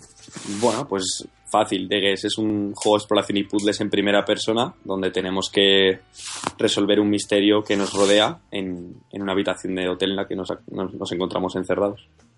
¿Y de dónde, de dónde sale la, la inspiración para, para el juego? ¿En qué, qué influencias tiene, tiene el juego? Pues tiene influencias de, sobre todo de cine, diría yo, eh, y, de, y de libros tipo Stephen King o, Mm. y, bueno, películas tipo El Resplandor, por ejemplo, ¿no? Eh, luego hay otras referencias que si la digo son un spoiler, así que no las voy a decir, porque, bueno, desvelan X parte de la trama, ¿no? Pero, y, y, y bueno, aparte de, aparte de estas películas y libros, eh, por supuesto, juegos como Gone Home eh, nos han inspirado muchísimo para intentar hacer algo quizá más narrativo. Aunque, aunque nosotros tengamos un componente, un componente más de puzzle y más mecánico que Gone Home, eh, consideramos que ha sido una inspiración total para nosotros. ¿Cómo, desde el punto de vista del jugador, de, de la experiencia que tiene el jugador con, con The Guest, ¿cómo definiríais lo que queréis transmitir a- al jugador? ¿Qué, qué sensaciones queréis que, que tenga el jugador con, con vuestro título? Pues sobre todo la, la sensación de, de qué está pasando a mi alrededor, ¿no? ¿Qué, qué- ha pasado? ¿Qué, ¿O qué va a pasar? ¿O quién me ha encerrado aquí? ¿no? Una sensación de disconformidad con el entorno, de, de no tener el control de la situación, ¿no? Muchas veces hablamos entre nosotros y decimos que, que de las cosas que más nos atormentan en el mundo es no tener la- el control sobre algo. Entonces esa es un poco la sensación que, que está puesta en el juego, ¿no? Que el jugador no tiene control ni siquiera de los propios elementos de la habitación que parecen incluso controlarle a él. Una atmósfera un poco, por así decirlo, opresiva. Sí, poco claustrofóbica. Uy, perdón, claustrofóbica. No, no pasa nada, tanto, no, poco- no es problema. Yo diría un poco, yo diría totalmente claustrofóbica. Entonces, eh, la idea era esa, hacer una atmósfera, como tú decías, opresiva, ¿no? Que, que, que fuera, no, no, no de terror, pero sí que tuviera unos puntos oscuros y, y claustrofóbicos hasta, hasta cierto punto. Sí, cierto componente de, más de que de terror, de suspense. Sí, ¿no? De exacto, esta exacto, tensión exacto. que se corta con un cuchillo. Exacto, hay que dejar claro que no, que no es un juego de terror. Vosotros habéis apostado por, por implementar la realidad virtua- virtual perdón, en, en el juego a través del DK2 de Oculus. Eh, ¿Tenéis pensado hacer de que es compatible con la versión final de Oculus Rift o con las HTC Vive? Pues lo que hicimos fue una, una demo, que era más o menos la demo que está en Steam, pero con, con Oculus, y fue una prueba. Queríamos ver, probar con la tecnología, ya que estábamos pues desarrollando, queríamos seguir aprendiendo y demás. Y hicimos lo, pues lo que digo, ¿no? una demo que al final eran 20, 30 minutos con, con Oculus. Eh, se nos ha planteado hacer una versión total de Oculus, pero es algo que, que está en stand-by y no sabremos si, no sabemos si pasará. Desde luego nos gustaría hacerlo. Sería muy interesante por el, por el tipo de juego, Sí. pega bastante con, con la realidad virtual. Sí. Em, antes mencionabas eh, Gone Home como una inspiración. eh, hemos hablado con, con varios periodistas, con varios compañeros, y muchos nos han mencionado eh, tanto Gone Home como el, el reciente Firewatch. Eh, ¿Qué opináis sobre estos juegos y, qué pensáis de, de esta comparación? Bueno, la primero que, que es bastante halagadora, ¿no? Que te comparen con Firewatch o con Gone Home. Eh, no sé hasta qué punto realmente nos parecemos, ¿no? Pero, pero sí que intentamos ir estos juegos que mencionas y nosotros no por un, por un tono narrativo quizá o por intentar contar algo eh, más que por, que por las propias mecánicas. Eh, la verdad es que Firewatch, con todo este lío del lanzamiento, no hemos tenido tiempo de jugar todo lo que quisiéramos, entonces no me voy a mojar mucho diciendo cosas que, las, que, que, que pueda, que pueda cagarla, pero, pero Gone Home, bueno, lo que decía, pues ojalá nos sigan comparando con él después del lanzamiento. Eh, no, es, no es mala comparación, desde luego. no, no, en absoluto. Desde vuestro primer planteamiento de The Guest hasta el desarrollo final, hasta el lanzamiento del juego. ¿ha cambiado mucho la idea original con respecto a lo que ha acabado saliendo? La verdad es que no. La verdad es que eh, es raro, pero, pero no. Nuestra idea era hacer un, un juego de puzzles en tres fases, eh, con puzzles únicos y diferentes, o sea, que cada uno sea diferente que el otro, quiero decir. Y, y la verdad es que el juego, al final, es, sigue siendo eso. Sí que el, el guion ha evolucionado mucho por el camino, eso sí es verdad, pero lo que es el, el núcleo del juego sigue siendo el, exactamente el mismo. Hablabas de, de puzzles, hace poco ha, ha salido, hace un mes escaso, ha salido al mercado de, de Witness, que es el juego que, que ha revitalizado un poco los puzzles en, tres dimensiones. Em, ¿Ha sido muy complicado el proceso de creación y de planteamiento de los puzzles en The Guest?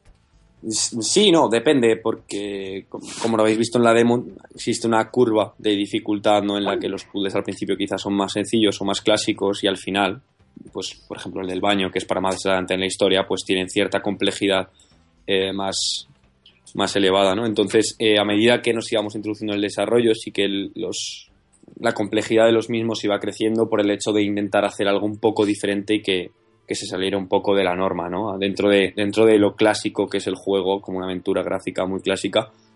Entonces, bueno, ha habido momentos un poco de, de más crisis, pensando en puzzles que pudieran encajar con, con el guion también y con, con el flow del gameplay. Pero, pero, como te decía antes, el desarrollo no es algo que nos haya carcomido tampoco. Ahora estamos, eh, para cuando esta entrevista sea emitida, el juego ya estará a la venta a través de Steam. Compradlo. Por favor. Y, y si no estáis seguros, probad la demo y lo compraréis después. Em, ¿Cómo han sido las semanas previas al, al lanzamiento? Puf, eh, la verdad es que hasta, hasta bien, bien cerca de la fecha no, no nos hemos empezado a sentir eh, realmente nerviosos, ¿no? Teníamos mm, cosas entre manos, pues eh, trailers, comunicación, eh, notas de prensa o con el nuevo proyecto que estamos haciendo. Entonces eh, teníamos muchas cosas en la cabeza. Ahora que los tiempos han estrechado y quedan dos días y cada vez hay que hacer pues más comunicación, más, más rápido los trailers, más tal, pues como que te estás metiendo un poco en la cabeza que tu juego con el que has estado currando pues un par de años va a salir ya y, y es bastante intenso. Eh, si tuvieras que convencer a alguien que esté viendo la página de Steam y que tenga el botón de comprar justo delante, si tuvieras que convencerle para, para por qué debe comprar ese, ese juego, ¿qué, qué argumento utilizarías? Mm, Buena pregunta.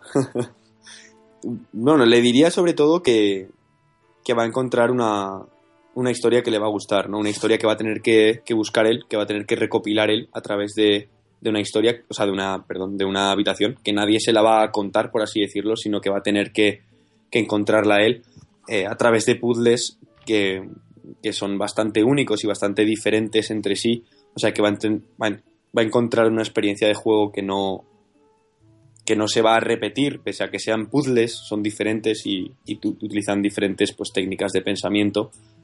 Entonces, lo que yo creo es que va a encontrar una experiencia que, joder, ¿cómo decirlo, no? Que le va a llenar, que al final va, va- va- va a acabar preguntándose cosas sobre lo que ha visto y sobre lo que ha pasado y creo que eso es algo muy, muy bueno de sacar de, de un juego. Ahora que habéis terminado con el juego, eh, ¿cuál es el siguiente paso? ¿Un pase de temporada? no, no, no somos muy fan de los DLC, la verdad, no es algo que tengamos en mente. Creemos que meterle DLCs al, a The Guest eh, sería meterle con calzador eh, contenido que probablemente no case bien con el guion y, y simplemente sea una manera de alargar con, con puzzles un poco inhóspitos el, el- el gameplay. ¿Cuáles son vuestras expectativas con The Guest?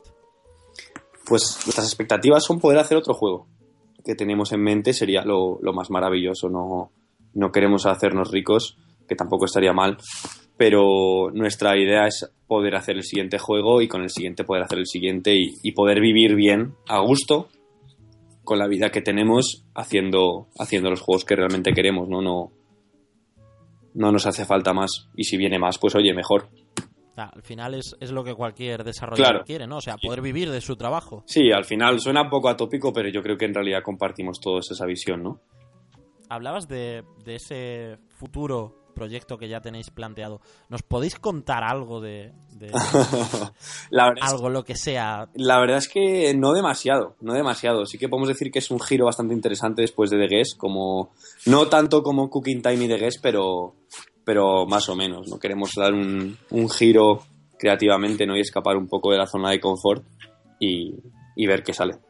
Parece que no os queréis encasillar en, en un tipo de juego concreto. Eh, no nos queremos encasillar, pero, pero tampoco queremos dejar de hacer las cosas que creemos que hemos podido hacer bien. Por ejemplo, en este caso, puzzles. Ya que hemos eh, salido un poco de- del juego y hemos hablado sobre vosotros y, y sobre The Guest, incluso una pincelada sobre vuestro próximo proyecto, eh, ¿cómo veis la industria del videojuego independiente actualmente? ¿En España o a nivel mundial? Yo creo que a la gente que vaya a escuchar el podcast le va a interesar más a, a nivel nacional. A nivel nacional, bueno, o sea, a nosotros nos mola mucho, la verdad. Nos mola mucho el ambiente que hay, nos mola mucho eh, la hospitalidad ¿no? entre desarrolladores españoles. Tenemos muchos amigos en diferentes partes de España que, que nos han ayudado en todo lo posible y nosotros intentamos ayudarles en todo lo que podemos. Eh, sí que es verdad que, como dice ya todo el mundo, ¿no? que falta este tejido industrial español, ¿no? en el que no tengan que venir gente de fuera a ganar dinero con los productos españoles, sino que los españoles podamos ganar dinero también con nuestros propios productos, como es el caso pues de Devolver o de 505 o de Daedalic o lo que sea. Pero bueno, yo creo que estamos llegando, ¿no? Hay un montón de eventos, eh, como somos de Madrid, se me ocurren los de Madrid, ¿no? Hay un montón de, de eventos cada mes que impulsan la cultura del videojuego y que impulsan la reunión entre desarrolladores, eh, eventos a nivel más nacional, tipo Game Lab, tipo Fan and Sirius. Sí que es verdad que falta la, la presencia del publisher, la presencia de, de grandes firmas, ¿no? A veces que puedan impulsar el trabajo que al final es lo que hace falta y que es lo que haría que, que la escena española se reconociera más, ¿no? Cuanto más lejos lleguen nuestros juegos, más lejos llegará la industria. ¿Cómo de, cómo de importante mencionabas eh, Game Lab y Fan and Sirius? ¿Cómo de importantes son estas, estas ferias para, para desarrolladores a la hora de poner en contacto a los desarrolladores independientes con, con las, las distribuidoras, por ejemplo? Pues la verdad es que GameLab y Fan and Serious tampoco, eh, tampoco van muy de eso ahora mismo, ¿no? O sea, no es que no tuvieran que ir de eso, porque sí que es verdad que, que sería genial, ¿no? Que grandes editoras fueran a, a GameLab, pero ahora mismo no creo que no está pasando. Este año que estuvo gente de Devolver y hubo gente de Merge Games, pero falta que, que vengan más, eh, más publishers, ¿no? Ya bien nacionales o internacionales, pero falta esa, esa figura ¿no? en las ferias y sobre todo bueno en Fan and Sirius eh, es muy para el consumidor al final y, esa figura está ausente del todo no quizá en el en el AZ Play que era el antiguo Ho Play pues que hay más desarrolladores independientes se puede intuir un poco más de industria a nivel desarrollo pero en, en lo que es la feria Fan and Sirius está muy dedicada al, al- al jugador Saliendo un poco de- del tema industria, eh, os voy a preguntar por una cosa que a nosotros como medio mm, nos toca muy de cerca. ¿Creéis que se le da poca publicidad al videojuego español en los medios especializados españoles? Eh, bueno, yo creo que eso era un, era un tema que antes pasaba más. Antes pasaba más y yo creo que ahora, pues, eh, aparte de que hay muchos medios como, como que buscan más la parte indie, no más cultural del videojuego, como podríais ser vosotros, por ejemplo, creo que los, las grandes edit, bueno, editoras, no, perdón, marcas eh, de revistas españolas como webs, Sí, las- como Hobby, por ejemplo, ha sacado su Hobby Industria, ¿no? En la que solo habla de parte de industria española casi, o Vandal, por ejemplo, en nuestro caso nos ha sacado varias veces con, con pequeñas noticias. Yo creo que se está llegando, se está llegando y creo que cada vez los medios más grandes se preocupan más por, por los pequeños y no solo por los de Divisions y por los Elder Scrolls y por los Fallouts. parece que se han dado cuenta de que estaban marginando una parte Sí. importantísima de... Sí, es posible, videojuego. es posible que, que, a- que al ver nacer tantas webs eh, como de cultura del videojuego, como de cultura indie, han dicho, bueno, ¿por qué no hacemos nosotros nuestra sección o por qué no hablamos también nosotros de esto si parece que a la gente le está, le está interesando, ¿no? Bueno, pero ahora, ahora falta que los, los usuarios se, le- les guste, sea, se hagan la idea de que no todos los juegos van a ser Divisions o del... No, claro, bueno, esa, está la- esa es otra parte interesante. Ese, ese es, es la, la verdadera lucha es esa. Hay otra parte interesante. Bueno, hay, hay, hay jugadores que simplemente no les gusta el panorama indie. Yo lo entiendo, no lo comparto, pero lo entiendo, ¿no? Entonces, eh, siempre tendrán sus noticias para sus, para sus Divisions y para sus Fallouts en, en las revistas de siempre, ¿no?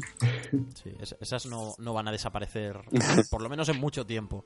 Pero sí es verdad que hay gente que asocia normalmente los videojuegos indies con una estética, como puede ser el pixel art, o Sí, sí. a cosas Sí. a, a un nivel mucho más, eh, Sencillo. digamos, sí, sencillo, más, más íntimo, tampoco diría, como más pequeño, una escala menor. Sí, sí, sí, sí. Hay un, hay una especie de clichés, ¿no? Que rodean al, al videojuego y cuando, pues en mi caso, le digo a, a una persona que a lo mejor acabo de conocer que me dedico a videojuegos, no, pues o bien me pregunta si hago el FIFA o bien me pregunta si hago el, ¿cómo se llama? El Candy Crush.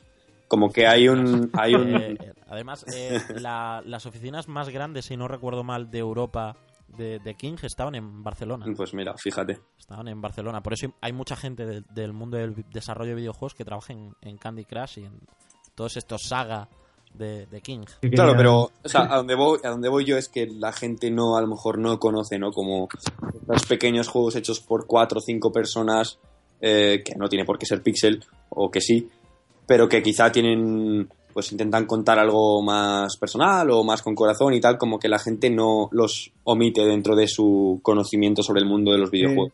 Yo quería decir una cosa con eso, que es un poco hipócrita, porque Minecraft, como lo está petando tanto, eh, era un juego indie, o sea, que nació como un juego de, de- de cuatro personas, tres personas, que nació como Cierto. un juego pequeño. Mm. Y mira ahora, el, el estudio lo ha comprado Microsoft y todo, o sea, que es un poco que la gente se dé cuenta de que no todo va a ser triple A. Claro, bueno, el- el- la ventaja que tiene Minecraft, Minecraft perdón, es, es, pues, aparte de que sea buen juego, ¿no? A eso no voy a entrar a discutirlo, por supuesto, sino que tiene toda la, todo el apoyo detrás, ¿no? Publicitario y de Claro. marketing que ha hecho parecerle, par- ha hecho que parezca más un, un triple A, aunque no lo sea, eh, que, Aunque que otra cosa. desarrollado sobre Java. Exacto. Exactamente. No me tiréis de la lengua, por favor. Si tenéis que dar un consejo a alguien que esté planteándose comenzar un proyecto de- dentro del, del videojuego independiente, eh, ¿cuál sería? que lo ponga en común. Yo le diría que lo pusiera en común con, con los desarrolladores de su ciudad o que se moviera a alguna pequeña feria tipo Madrid Games Week, tipo Game Lab y que lo pusiera en común, que, que recibiera muchísimo feedback, porque normalmente todo lo que haces al principio puede estar mal o mal encaminado o, o puede estar bien pero le pueden faltar retoques. Entonces lo que yo le diría es que, que lo ponga en común con, con gente que quizá tenga más experiencia que, que él, simplemente para contrastar ideas o para que le dé algún consejo o incluso hacer contactos. Ese feedback que tanto pedís siempre los, los desarrolladores. Sí, ¿no? sí, sí, sí, muy importante. Pues bueno, hasta, hasta aquí ha llegado la, la entrevista. Nos ha quedado un poquito larga, pero es que cuando tienes un buen invitado hay que preguntar todo, todo lo que no se te quede nada en el tintero.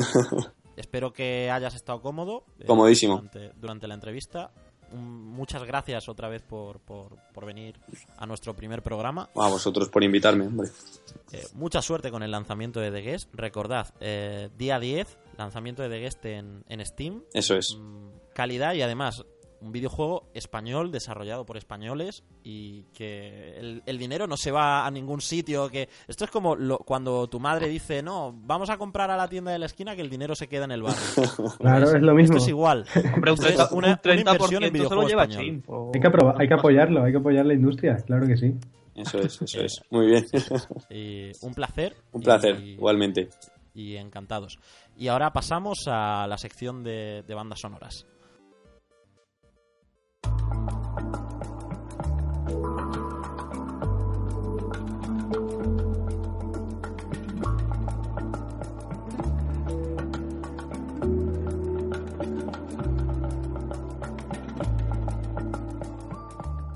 semana me ha costado elegir el juego porque al ser la primera siempre siempre te viene a la cabeza intentar coger algo que te guste mucho, mucho, mucho y que sea muy, muy, muy potente. En mi caso me sentí muy tentado a- de coger alguna banda sonora, algún JRPG de estos súper conocidos.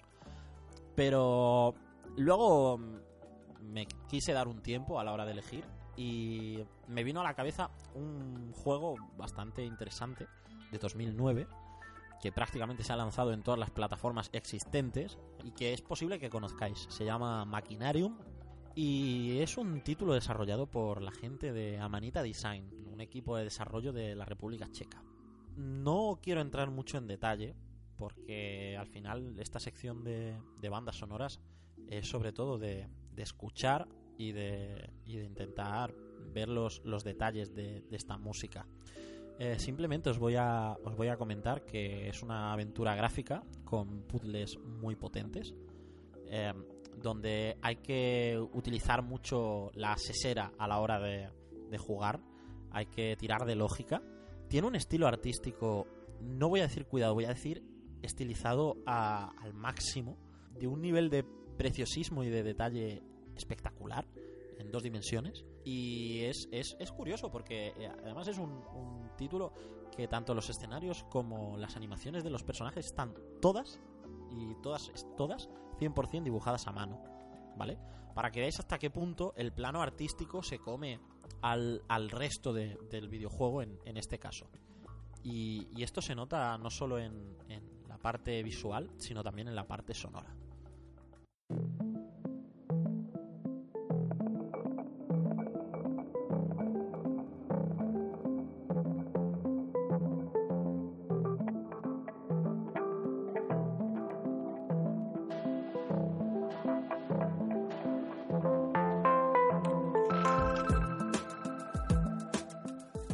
Sobre Machinarium podemos decir que cuando, cuando tú empiezas a, jugar a, este título, eh, se te viene a la cabeza por el corte de juego algo rollo Green Fandango o rollo Monkey Island, muy de, de la LucasArts, esta LucasArts clásica de, las aventuras gráficas y que, que ahora son de culto.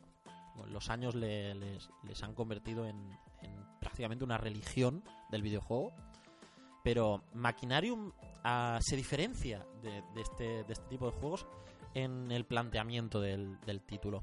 Porque si bien Green Fandango y, Monkey Island confiaba mucho en los diálogos para transmitir los sentimientos y las sensaciones y la construcción del personaje, Machinarium se tira más por eh, el arte visual y por, y por la, propia música del videojuego a través de esa banda sonora y de esos eh, decorados, esos escenarios dibujados a mano, para transmitir lo que el mensaje que, quiere darte el título y el mensaje del, del personaje. En eso Machinarium tiene, tiene pocos rivales.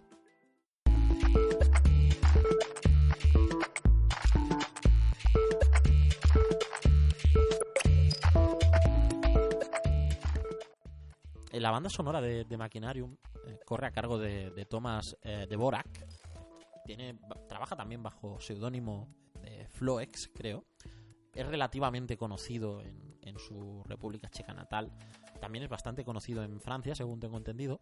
Y Thomas Dvorak es un artista que, sobre todo, eh, la repercusión que ha tenido ha sido por fusionar eh, el arte visual y, y la música, lo cual tiene mucho sentido al analizar Machinarium y hace que todo, cuando lo analizas todo en un conjunto, eh, entiendes mucho mejor el planteamiento de- del, juego.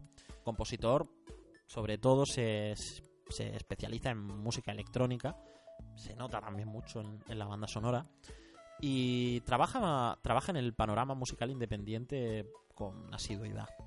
Y este no ha sido su único trabajo con videojuegos, puesto que parece que los chicos de Amanita Design les ha gustado su trabajo, porque ya les hizo también la banda sonora de Samoros 2, que es un point and click que muy sencillito y, también bastante resultón. Y también está haciendo la, banda sonora de, Samoros 3, está todavía en desarrollo. Así que poco más podemos comentaros. Solo que disfrutéis de la banda sonora, que probéis Machinarium. Muy, muy, muy buen juego, muy bonito. Y que disfrutéis de estos últimos momentos con, con esta preciosa música.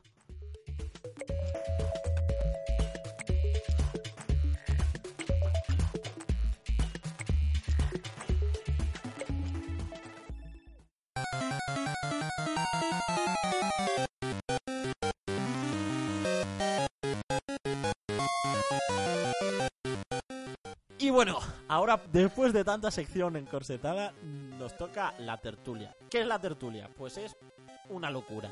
Una locura en la que hablamos de, lo que nos apetezca. A veces hablaremos de cosas más actuales, a veces hablaremos de lo que nos salga de las narices. En cualquier caso, voy a plantear un tema para empezar, antes de que, de que salga cualquier otra cosa. Y es que en las últimas semanas se han ido conociendo nuevos detalles de los diferentes dispositivos de, realidad virtual, ¿vale? Eh, Sabéis que tenemos actualmente en el mercado, hay eh, la oferta de dispositivos de realidad virtual, de cascos de realidad virtual.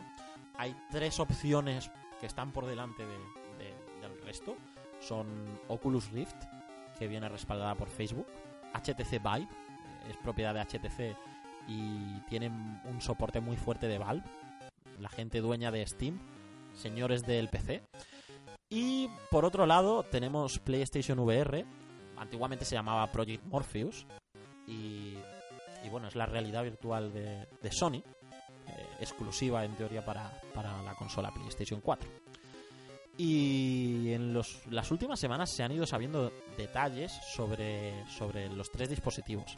Primero fue Oculus, que comenzó las reservas y reveló su, su precio de, de salida, que como sabéis son 600 dólares.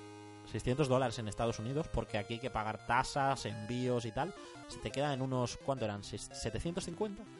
Sí, más o menos, ¿no? Unos casi sí. 800, ¿no? Al final. Sí, algo así, no, no me recuerdo bien. Pues eso, Oculus ya podéis reservarlo sobre los 700 y pico, tirando a 800 euros. Y por otro lado, las HTC Vive, que más recientemente también, eh, desde el 1 de marzo, se pueden reservar. Y según han anunciado, van a costar 800 dólares, que con el envío pues se te quedan en unos 900 y poco, ¿no? En largos incluso, ¿eh? O- o- No sé o- si con todo el paquete Barato. de que te llegue a tu casa, eh, unos, unos casi mil euros. casi mil euros. la- Y luego, y, luego, pe- perdonad por el off topic, un- el off topic que vamos a comentar más adelante también. eh, luego, ten el ordenador para mover eso. Bueno, Que O sea- digo yo que, que- que con el precio de las gafitas te compras el ordenador y ya está. Vamos, que no- Exactamente, vamos a ver. Y- iremos, hablaremos de- del ordenador que pide para. del bicharraco que hay que tener para, para utilizar la realidad virtual. Y bueno, actualmente las dos plataformas sobre las que más información tenemos son, son Oculus y, y Vive. ¿Qué os parece? eh, vamos a hablar un poco de, de ellas antes de, de meternos con, con la tercera, con PlayStation VR. ¿Qué os parece de base el precio de la realidad virtual? Me parece una burrada total. Desorbitado total. Mi bolsillo dice que no. Pero, ¿por qué? ¿Desorbitado por qué? Argumentos. Pues, por, pues porque son unos 800 euros más el PC que tengas que, comprarte. Es, es una tecnología para ricos, ni más ni menos. Eh, eh, es que el problema no es el precio que tenga, el problema es que lo, lo están vendiendo como que va a ser, va a ser la revolución de los videojuegos y no mm, prácticamente nadie, un jugador casual o que le guste un poco los videojuegos, no va a poder permitirse gastarse casi mil euros en las gafitas y Claro, luego mejoras claro. el ordenador. Es que es Es un que precio sí. pensado que, que no, que en una revolución. En, en lo que tú ya, como tú bien dices, un, si quieres revolucionar el mercado, no puedes atacar a, a un sector tan pequeño. Como comentaba War, es absurdo un poco el precio. Entonces, ¿os parece caro? Sí, mucho. Es que me parece muy desorbitado para, para lo que ofrece también, ¿eh? Porque Sí, es que, tengo que decir que eh, si, si fueran las gafas y en las gafas propias fuera un sistema operativo que tú pudieras jugar simplemente con ellas, los 800 euros los vería alto pero adecuado. Pero si tú además de las gafas, que es lo que estamos comentando, tienes que tener un PC que tire juegos que han salido hoy, porque es un PC que tiene que ser increíble. Si habéis probado el... Vamos, yo ni siquiera me lo he bajado. el- la explicación está de Steam para comprobar si, si estás preparado para la realidad virtual. Si la, si la gente que lo ha probado con, con tarjetas gráficas muy nuevas. O sea, no estás preparado. Tienes una tarjeta gráfica Una, 900 una Mm, 9- sí. 960 o algo así y te dicen que no. O sea, Yo- es que tienes que tener un ordenador absolutamente a la última. que tener un equipo muy bueno que Muy la mayoría de la gente, o sea, no es una tecnología eh, para aplicarlo a todo el mundo. Nadie, no puedes acceder cualquiera. Tiene que acceder gente que tenga un cierto nivel técnico en su ordenador. Yo pienso, yo personalmente la VR no la veo como la revolución que tanto nos quieren Es que- vender, ¿eh? O sea, vamos a ver, me parece muy bien y todo eso, pero vamos, pero no sé, es que igual cuando las pruebe diga, hostia, esto es la polla, pero no sé, no sé, no me huele así como, es que nos quieren vender como si fuera aquí el, el oro del moro, ¿os, aco- os acordáis de la Virtual Boy? Pues igual. Sí, pero es, que es eso, más allá de los primeros momentos en, el- en los que tú cojas esas gafas, te las pongas en tu casa y flipes en colores, de- ¿vas a estar todos los días o la vas a tener ahí para que cuando llegue alguien de visita le diga, eh, mira, yo tengo las Oculus, póntelas, A ver, que yo flipe y ya está? voy a, voy a intentar voy a intentar ir por partes. En, en lo referente al precio, yo personalmente creo que, a ver, sí, son caras. Pero es que ellos avisaron desde un primer momento, no de que iban a ser tan caras, pero sí que dijeron que iba a ser un producto que no va pensado a la masa total de jugadores, sino que es un primer paso para ir mejorando y para ir eh, poco a poco aumentando la cantidad de gente que pueda acceder a, a la VR. Porque, a ver, por ejemplo, en cuanto a requisitos técnicos, es verdad que ahora son unos requisitos de un ordenador de 800 euros para arriba. Pero de aquí a dos años, tal y como avanza la informática, van a ser los requisitos de un ordenador, de un gamer medio. No va a ser nada loco ni va a ser nada desatado. Y ellos tampoco quieren, porque además no podrían con la demanda de miles y miles y miles de pedidos. Si fuera un producto de consumo masivo, al menos de salida, ellos no podrían con, con la demanda de- del, producto. Ellos necesitan que sea una demanda baja, contenida, y con un precio alto, pues ellos consiguen que solo la gente que de verdad quiere probar Oculus, va, Oculus o, o Vive, la realidad virtual, eh, van a ser los que reserven y los que compren el producto de salida. Sí, sí, Wolf, pero entonces, ¿cómo pretendes venderse a, a la masa si no puedes pro- si no pueden probarla? Pero si, ¿Cómo si, ya lo están Sí, sí, vendiendo, eso es sin- primer- ya si lo es están el primer vendiendo paso. sin haberlo vendido todavía, ya hay gente que lo ha comprado. O sea, hay gente que está Sí, pero deseando probar son cuatro tontolabas que, que- que se, que se creen aquí que, que esto va a ser la puta hostia y la gente que, que yo he visto, yo he visto el, el- el VR, lo he- yo he, he podido probarlo un poco en el, en el Madrid Games Week y sí, impresiona bastante, pero es que no lo veo como la revolución que nos quieren vender, como que, que vamos a estar ahí todo el día metidos y no sé qué, es el futuro del gaming. Yo- es que no lo veo así, Yo es, es que que creo no lo que así. va a ser el futuro del, del videojuego, del gaming, y ojalá y, y pueda serlo, pero va a ser un, uno de los futuros. Porque no quiere decir que Claro, todo es tenga que que no va a pasar por VR. todo. Todo no va a pasar Claro, por es VR. que es por poner un ejemplo, eh, la realidad virtual le puede sentar muy bien a ciertos tipos de juegos. Yo, mm, solo de imaginar, solo de imaginar que ya está confirmado que, que va a ser así, solo de imaginar Star Citizen el día que salga dentro de 20 años con la realidad virtual, esa, ese nivel de inmersión en un Sí, simulador Sí, sí. tiene que ser brutal, brutal. Sí, sí. Estoy totalmente de acuerdo contigo. Sea, yo, yo lo veo un poco como el próximo 3D, ¿eh? que al principio de mucho bombo y que se desinfle eh, sobremanera después. ¿eh? Y, y ojalá que no, ¿eh? de verdad, porque eh, hay muchos proyectos que lo están enfocando directamente a la VR, no lo están haciendo compatible, ¿no? sino directamente haciendo juegos para la VR y creo que pueden salir cosas muy interesantes, otras que no. Por ejemplo, eh, la demo que sacaron eh, para el PlayStation VR me parece absurda, creo que parece que está jugando con Kinect y todos sabemos cómo salió eso. Es que es eso, es que ese es el problema, que parece Kinect, parece Al- Kinect en- otra vez. En la comparación con, con el 3D, este boom que hubo hace unos años a raíz de, de sobre todo creo de, de la peli de Avatar, que Sí. se puso de moda lo de las teles 3D, esto que ahora se ha desinflado un poco. Eh, yo tengo que, que nadie tiene una. tengo, tengo que romper una lanza a favor de, de la realidad virtual y que también explico un, un poco el tema del precio. Ya lo dijo Palmer Luckey, el, el fundador de, de Oculus, el, el creador de las gafas Oculus Rift, que han sido un poco las que han abierto esta tendencia por la realidad virtual, esta moda, eh, que dijo que ellos no querían ofrecer una experiencia de realidad virtual a medias, que cuando saliera Oculus, y esto lo extiendo al resto de, de plataformas de realidad virtual, eh, saldrán lo más completas posibles y para ofrecer la mejor experiencia posible dentro de, de- de la tecnología que haya. Y esto explica un poco el tema del precio, porque eh, cuando tú coges un dispositivo de realidad virtual, vale que es muy caro, pero tú es que te pones a, a analizar los componentes que lleva y, joder, solo las pantallas valen una pasta.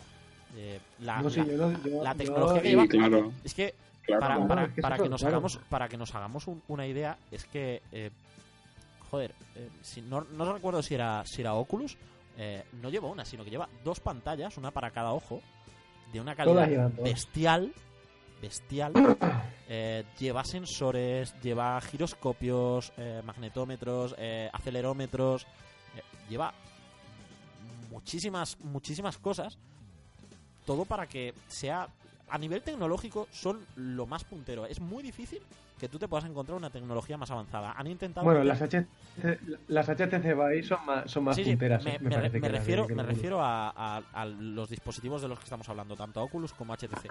Me refiero mucho a Oculus porque es el, el primero que salió y es el, el ejemplo más, más conocido. Pero cierto que HTC Vive es un poco más potente, ahora entraremos a hablar de eso. Pero son dispositivos de tecnología puntera y que para mí es, es lo equiparable, eh, tanto HTC como Oculus son equiparables a un, a un PC de, de entusiasta. No, sí, Sí, es pero es- eso no-. Eso no se duda, claro, que a lo mejor ahora mismo eh, lo vemos y como ahora vemos los móviles de, de los años 90, ¿no? Que lo ves un ladrillo, tú ahora mismo ves las Oculus son un armatoste increíble, y a lo mejor dentro de 20 años pues son unas gafitas que te las pones de lujo por la eh, tu juego preferido.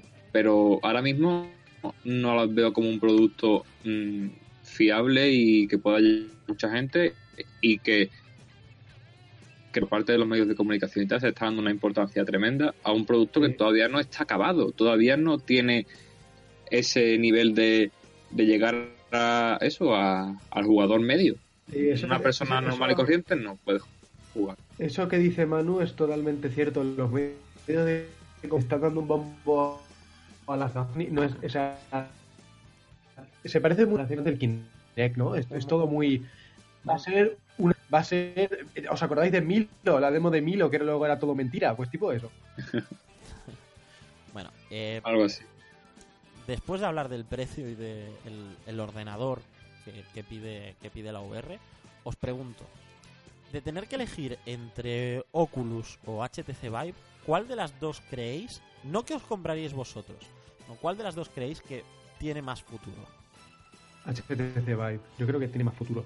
Depende de lo que le, del apoyo que tenga, sí. Porque es verdad que con Valve detrás mucho eh, muchas aplicaciones de videojuegos y Oculus, eh, habiéndolo cogido Facebook, quizás se va más por otros derroteros, más Es que social. Facebook es el mal. Es que Facebook es, es el señor oscuro. Entonces, claro, Es, es vamos a ver. en 13.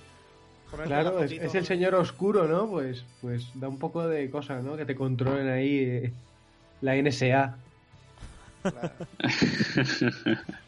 No quiero hacer men- mención a Sao, pero acabo de hacer mención a Sao.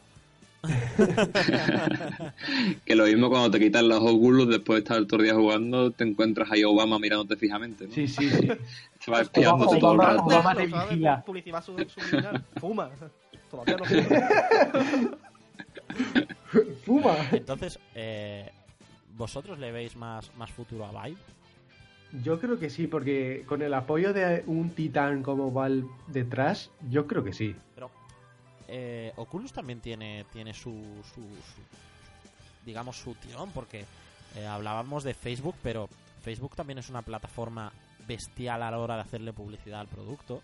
Sí, pero tú te crees que... Muchísimo dinero para invertir en el producto. Pero, pero Wolf, eh, ¿tú te crees que el usuario medio de Facebook se va a interesar por unas gafas de realidad virtual? Efectivamente. es el Oye, sector de Yo creo que no, ¿eh? ¿Quién, ¿Quién pensaba que la gente iba a interesarse por las consolas? La gente que no es jugadora, hasta que salió Wii. Pero una consola es una consola. Una- un aparato que vale 800 euros y luego te tienes que comprar un PC de la hostia, pues no es lo mismo, porque con Voy a Tiene hacer que una pregunta, una, una pregunta así al aire que todo el mundo va a saber la respuesta. ¿Gastarte 800 euros en unas gafas para jugar al FIFA o salir a la calle con un balón? O comprarte una Play A ver, 4 para con el jugar- FIFA. Voy a- voy decir una cosa. Para jugar que al puede FIFA no, doler. pero ju- Voy a decir una cosa que puede doler. Habrá gente que juega al FIFA y que quiera las gafas para jugar al FIFA. Sí, Solo sí, sí, eso. seguro, seguro. Seguro. Solo digo eso. A- No lo aparte, dudes. aparte de otras aplicaciones que se le pueden dar a las gafas de realidad virtual fuera del mundo de videojuego y que, bueno, una de ellas que hay mucho cachondeo con, con ella, El porno. vale, no quería decirlo, pero sí. Y, y ya lo, lo digo de verdad. Amigos míos me han dicho que si se lo compraran, e- el principal uso sería ese. No quiero Madre nosotros, nosotros hablamos de videojuegos, pero hay que, hay que contar la realidad. Si hablamos de VR, hay VR para muchas cosas. Es que es eso, no, es que pa- lo único que puede tener sentido. Yo, yo personalmente les veo más futuro, aunque no se haya comentado aquí por el tema de, de ser gaming a la, a la HoloLens. Precisamente porque están más enfocadas a- al día a día. Sí, pero no, no, Pero he, sí es verdad, no he querido hablar sí es de, verdad de que- las HoloLens porque se sale un poco de... de- No- no- no están orientadas porque juego, aún sí. están muy verdes. ¿no? Yo, yo he hablado con gente que, que, que está metida en el desarrollo de realidad virtual y tal, y me han comentado que la HoloLens es un poco co- como el, el- la demo de Milo con, con Kinect, ¿eh? que no tiene nada que ver con lo que están enseñando en, la, en, la, en las conferencias. ¿eh?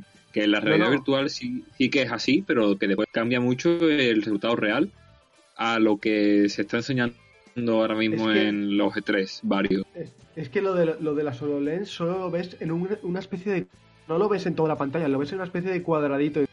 No sé, yo es que la verdad es que no me quiero con todo el tema de realidad virtual. Ya me pasó con la realidad aumentada de Google, que al final ha salido fatal. No, no, no vamos a ver las Google Glass en, En mucho en el, en el uso en el uso que nos estaban prometiendo, no, por lo menos. Eso de salir a la calle Google y las tal. ha no. borrado de, de- de internet, o sea, tú si encuentras si encuentras alguna dice- alguna página de Google oficial sobre Google Glass, oye, dame tu dirección y, y te mando algo bonito. Totalmente. vender humo.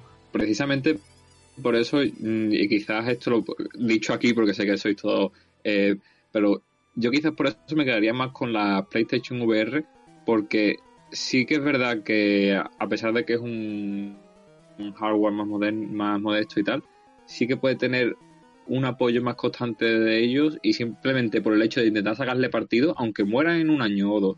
Pero sí es verdad que creo que van a intentar bajarle de precio al máximo van a hacerlo más Sí. asequible a la gente porque al fin y al cabo ellos si no lo venden para videojuegos no lo van a vender para otra cosa eh, Oculus sí puede venderlo para otras aplicaciones de Facebook o lo que quiera pero PlayStation tiene que sacar dinero con eso no con videojuegos Y bueno, y Sí. yo, ahora que sacáis el tema de PlayStation VR, también hay que decir algo muy. Un, un, un argumento muy potente a la hora de ver si triunfará, si no triunfará, o al compararlo con el resto. Y es que cuando Oculus y, y Vive piden verdaderas bestias, PCs mm, bastante, bastante potentes, PlayStation VR te pide tener una PS4 y unas PlayStation VR. Ya está. Y ya está. Y Claro, eso es quiere eso. decir que tienes Claro. 36 millones potenciales de compradores. 36 millones. Sí. Es la cifra.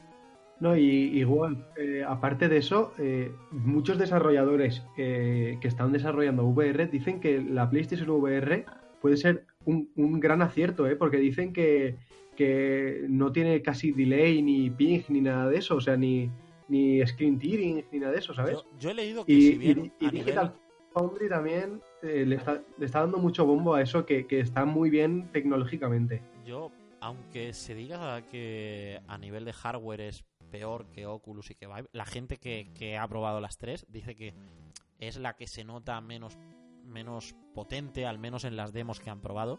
Sí que es verdad que en las últimas semanas se ha venido diciendo que PlayStation VR podría estar escondiéndose un poquito, que podrían estar esperando para dar un golpe de efecto. Recordemos que Sí. la semana que viene, el 15 de marzo, se van a anunciar novedades muy tochas de PlayStation VR.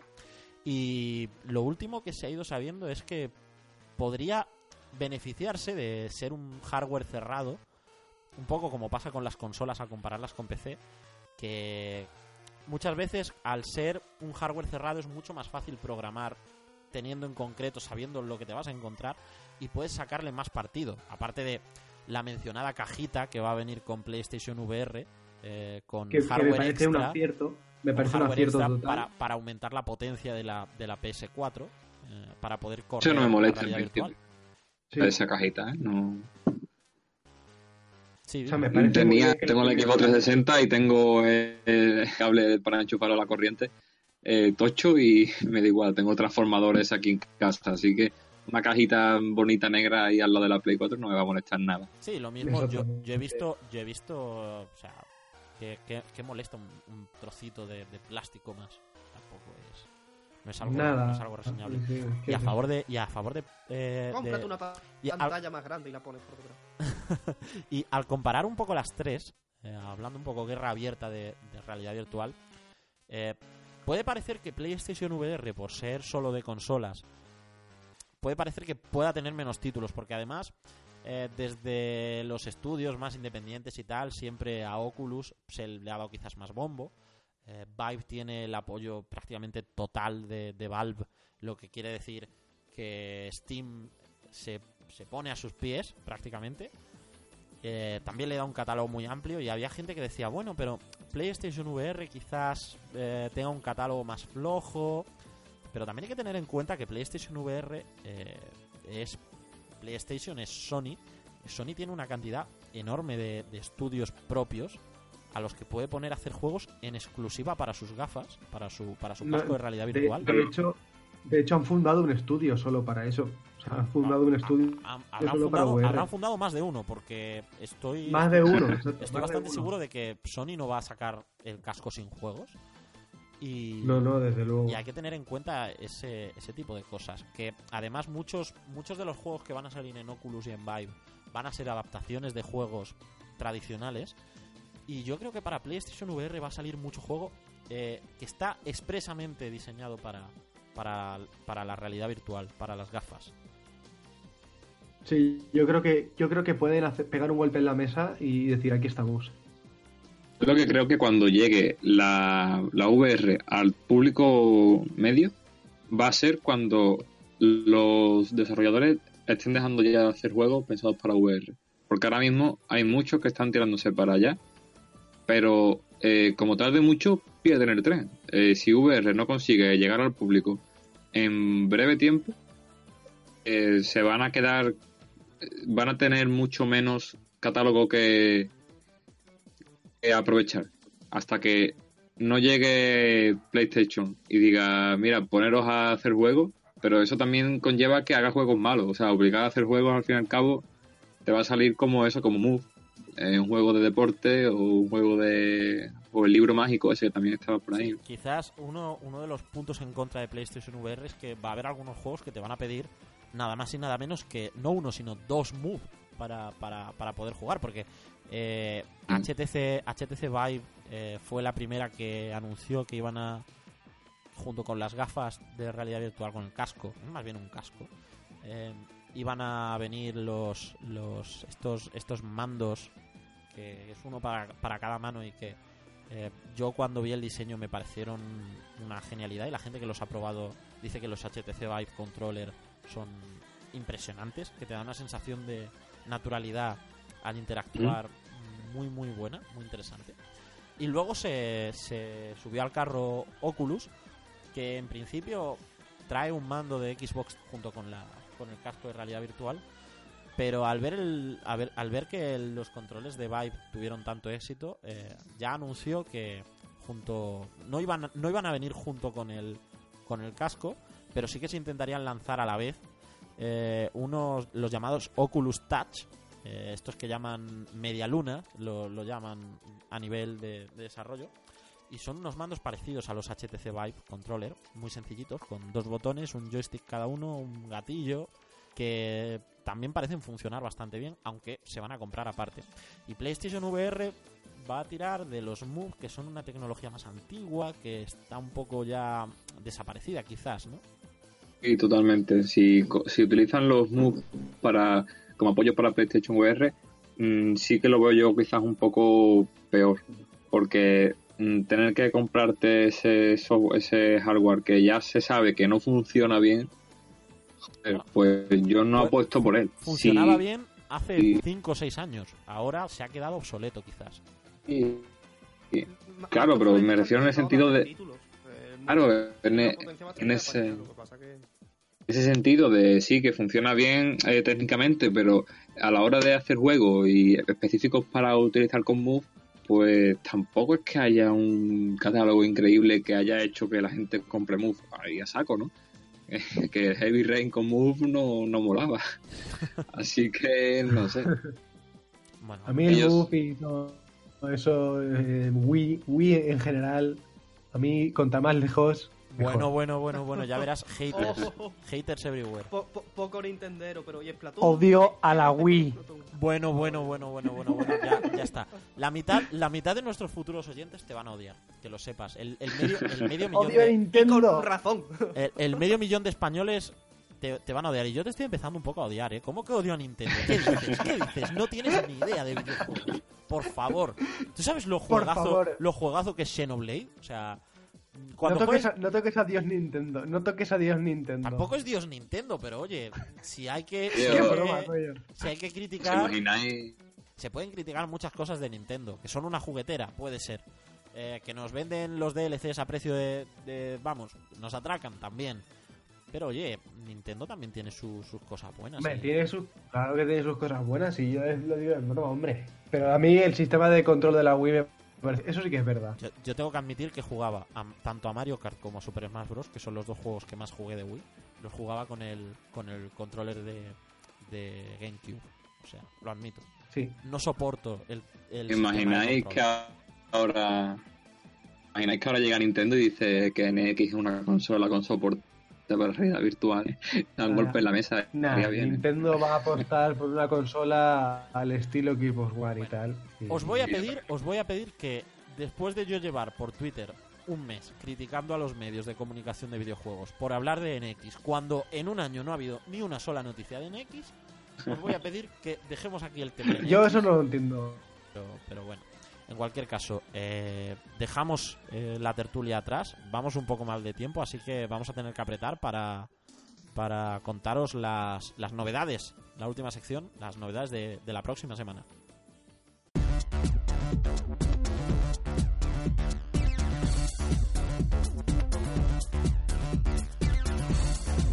Y bueno, comenzamos la sección de novedades con los bundles. Los bundles, estos packs de juegos que te traen muchas cosas por muy poco dinero. Esta semana os vamos a comentar un, dos, tres que son bastante interesantes. Yo, por lo pronto, eh, voy a empezar tirando de nostalgia. Eh, no sé si. Yo creo que todos hemos jugado alguna vez al, al pinball de, de Windows XP. Sí, sí. Cuando no había internet siempre era lo que se pillaba. El- Y aunque lo hubiese. y aunque lo Aunque hubiese, lo hubiese. Era, era muy divertido. Y Humble Bundle tiene ahora un, un pack, un bundle eh, de Pinball FX que te trae un montón de pinballs diferentes de temáticas muy variaditas que está muy bien. Y oye, por 0,80 céntimos me parece que es lo que te cuesta el pack básico, pues está, está bastante curioso, desde luego. No sé vosotros cómo lo veis.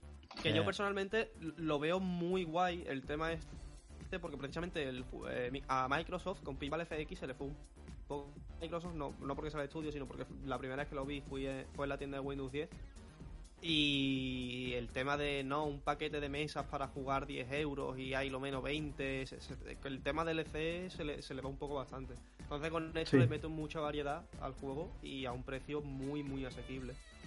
Que el nivel de detalle y de jugabilidad eh, es un pinball, pero Pero es divertido. precisamente como es un Es pinball divertido, sí. Y bueno, después de bundles de, de pinball, vamos a pasar a uno que a mí de verdad me tiene enamorado. No es demasiado indie precisamente, pero bueno, voy a tirarlo un poco por el lado retro, que también tiene su punto. Y es que todavía podéis haceros con el, con el Humble Bundle de Star Wars, ¿vale? Es el segundo bundle de Star Wars que tienen en la página. Y en este, sobre todo, hacen énfasis en dos sagas. En primer lugar, en la saga X-Wing, que son unos simuladores que salieron en los 90 para ordenador y que de verdad yo he echado horas, horas y horas a esos malditos juegos, enganchan como nada y me parecen juegos muy divertidos y muy interesantes, sobre todo para los que les gusten los simuladores espaciales. Y también trae la, la saga Knights of the Old Republic. Caballeros de la Antigua República en español, los KOTOR de toda la vida. Eh, Kotor. dos juegazos que yo recomiendo una y otra vez y que me parecen espectaculares. Recordemos la base de, de- de lo que acabó siendo Mass Effect, ¿vale? Si os gustó Mass Effect, probad el primer Caballeros de la Antigua República es de Bioware, el segundo es de Obsidian, es también muy bueno y yo los recomiendo. Yo Si lleva el sello. Obsidian, seguro que, que tiene que ser bueno.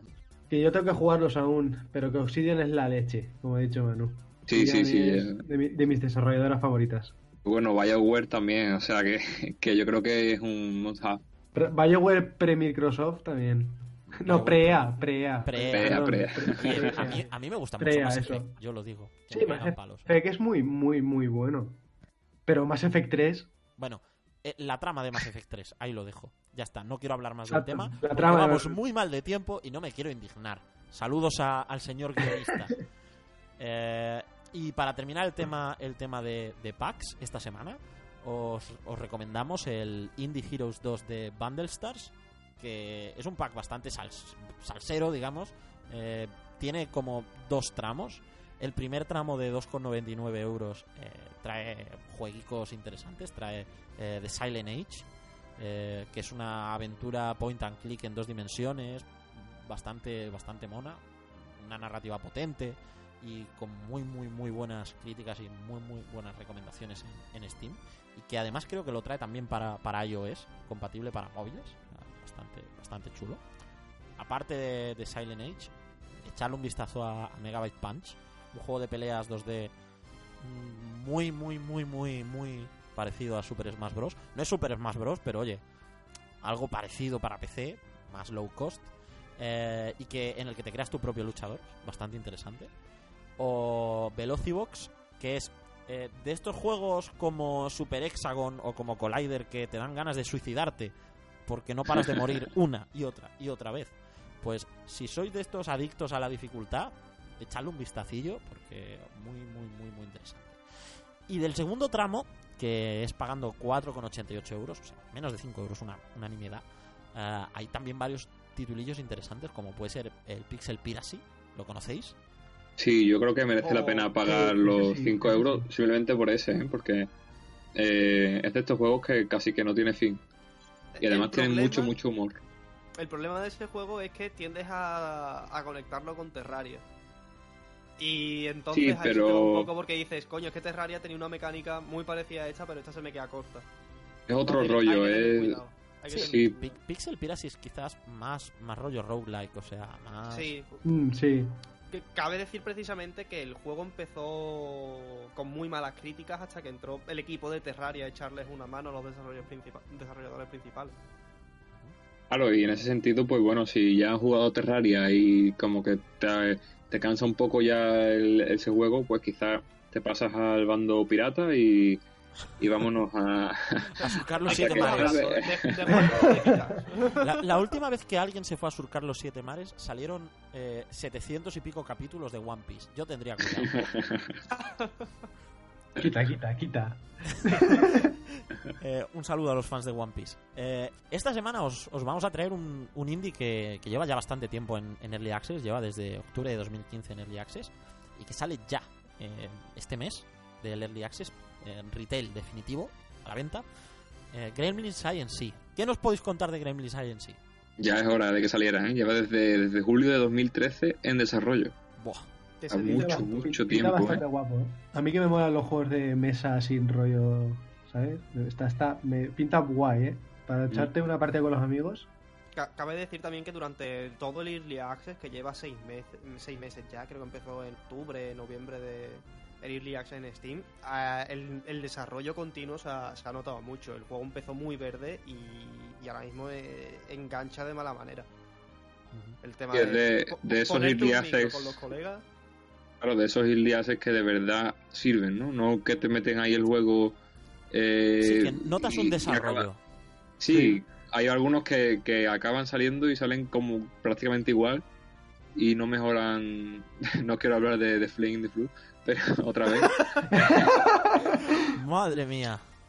Pero, pero sí que, que este sí se ve que ha evolucionado bastante. El odio, el odio ahí. Sí. Eh, para para quien, quien le interese, el juego les puede recordar quizás un poco a Munchkin o, o a Monopoly, ¿vale? Es, es un Más juego de mesa. Monopoly, más Monopoly que Munchkin. Más, ¿eh? más Sí. Monopoly quizás. Eh, es un juego de, de mesa, pero para ordenador. Una cosa bastante simple de entender. Eh, y es un poco eso. Dinero y joder al rival y conseguir tu- tus beneficios. Porque al final tú eres un gremlin capitalista y que busca destruir a la competencia. ¿Vale? Lo que Eh, más me llama es su estética steampunk, desde luego, que me gusta mucho. Sí, Muy muy, bonita, muy Muy bonita. Sí, rollo muy trabajada, muy- victoriano, siglo ¿Mm? Que me maten la gente de historia del arte, por favor. Eh, no, pero bastante interesante, la verdad. Eh, y bueno, ¿tenéis algo más que comentar sobre el juego? No, nada más. Pues Que lo prueben. en- entonces terminamos. eh, aquí acaba nuestro primer programa, nuestro primer Indinautas. Eh, no, no podemos alargarnos mucho más porque nos quedamos sin tiempo.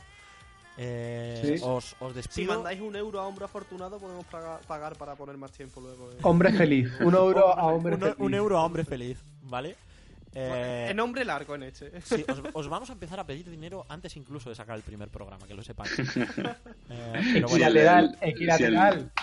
Equilateral por la pasta, equilateral, venga. Eh, Haré, haré un Kickstarter prometiendo un MMO de Indinautas, pero nunca llegará. Oye, yo prometería Star Citizen puestos a pedir. Ese es el, el mayor, el mayor. Bueno, no voy a decir un timo porque tendrá su desarrollo, pero no sé cuándo lo anunciaron y cuántos Indina- millones Indinauta llevan. Citizen.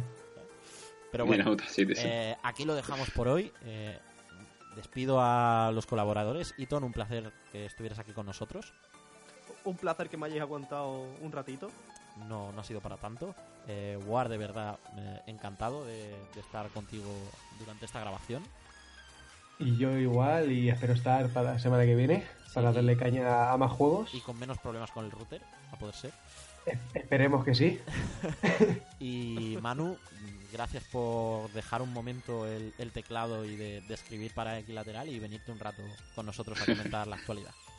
Muchas gracias a vosotros, que estoy muy contento de que hayamos eh, llevado por fin a cabo esta simbiosis entre la letra y la voz. Eh, eso es genial, con esta Un programa del 4 era, ¿no? Eh, bueno. Eh, y a vosotros, eh, la gente que nos ha escuchado, un placer. Eh, de verdad esperamos que hayáis disfrutado del programa. Si queréis preguntarnos lo que sea a través de nuestro Twitter, arroba Indinautas, de las GFM que vamos a poner por, Twitter también, o por los propios comentarios de iVoox, nos decís lo que queráis y intentaremos responder. Lo dicho, intentaremos enchufar el fax, todavía no sé cómo, pero funcionará algún día. Y soy Indie Wolf, un placer estar con vosotros y hasta la semana que viene. Un saludo chicos.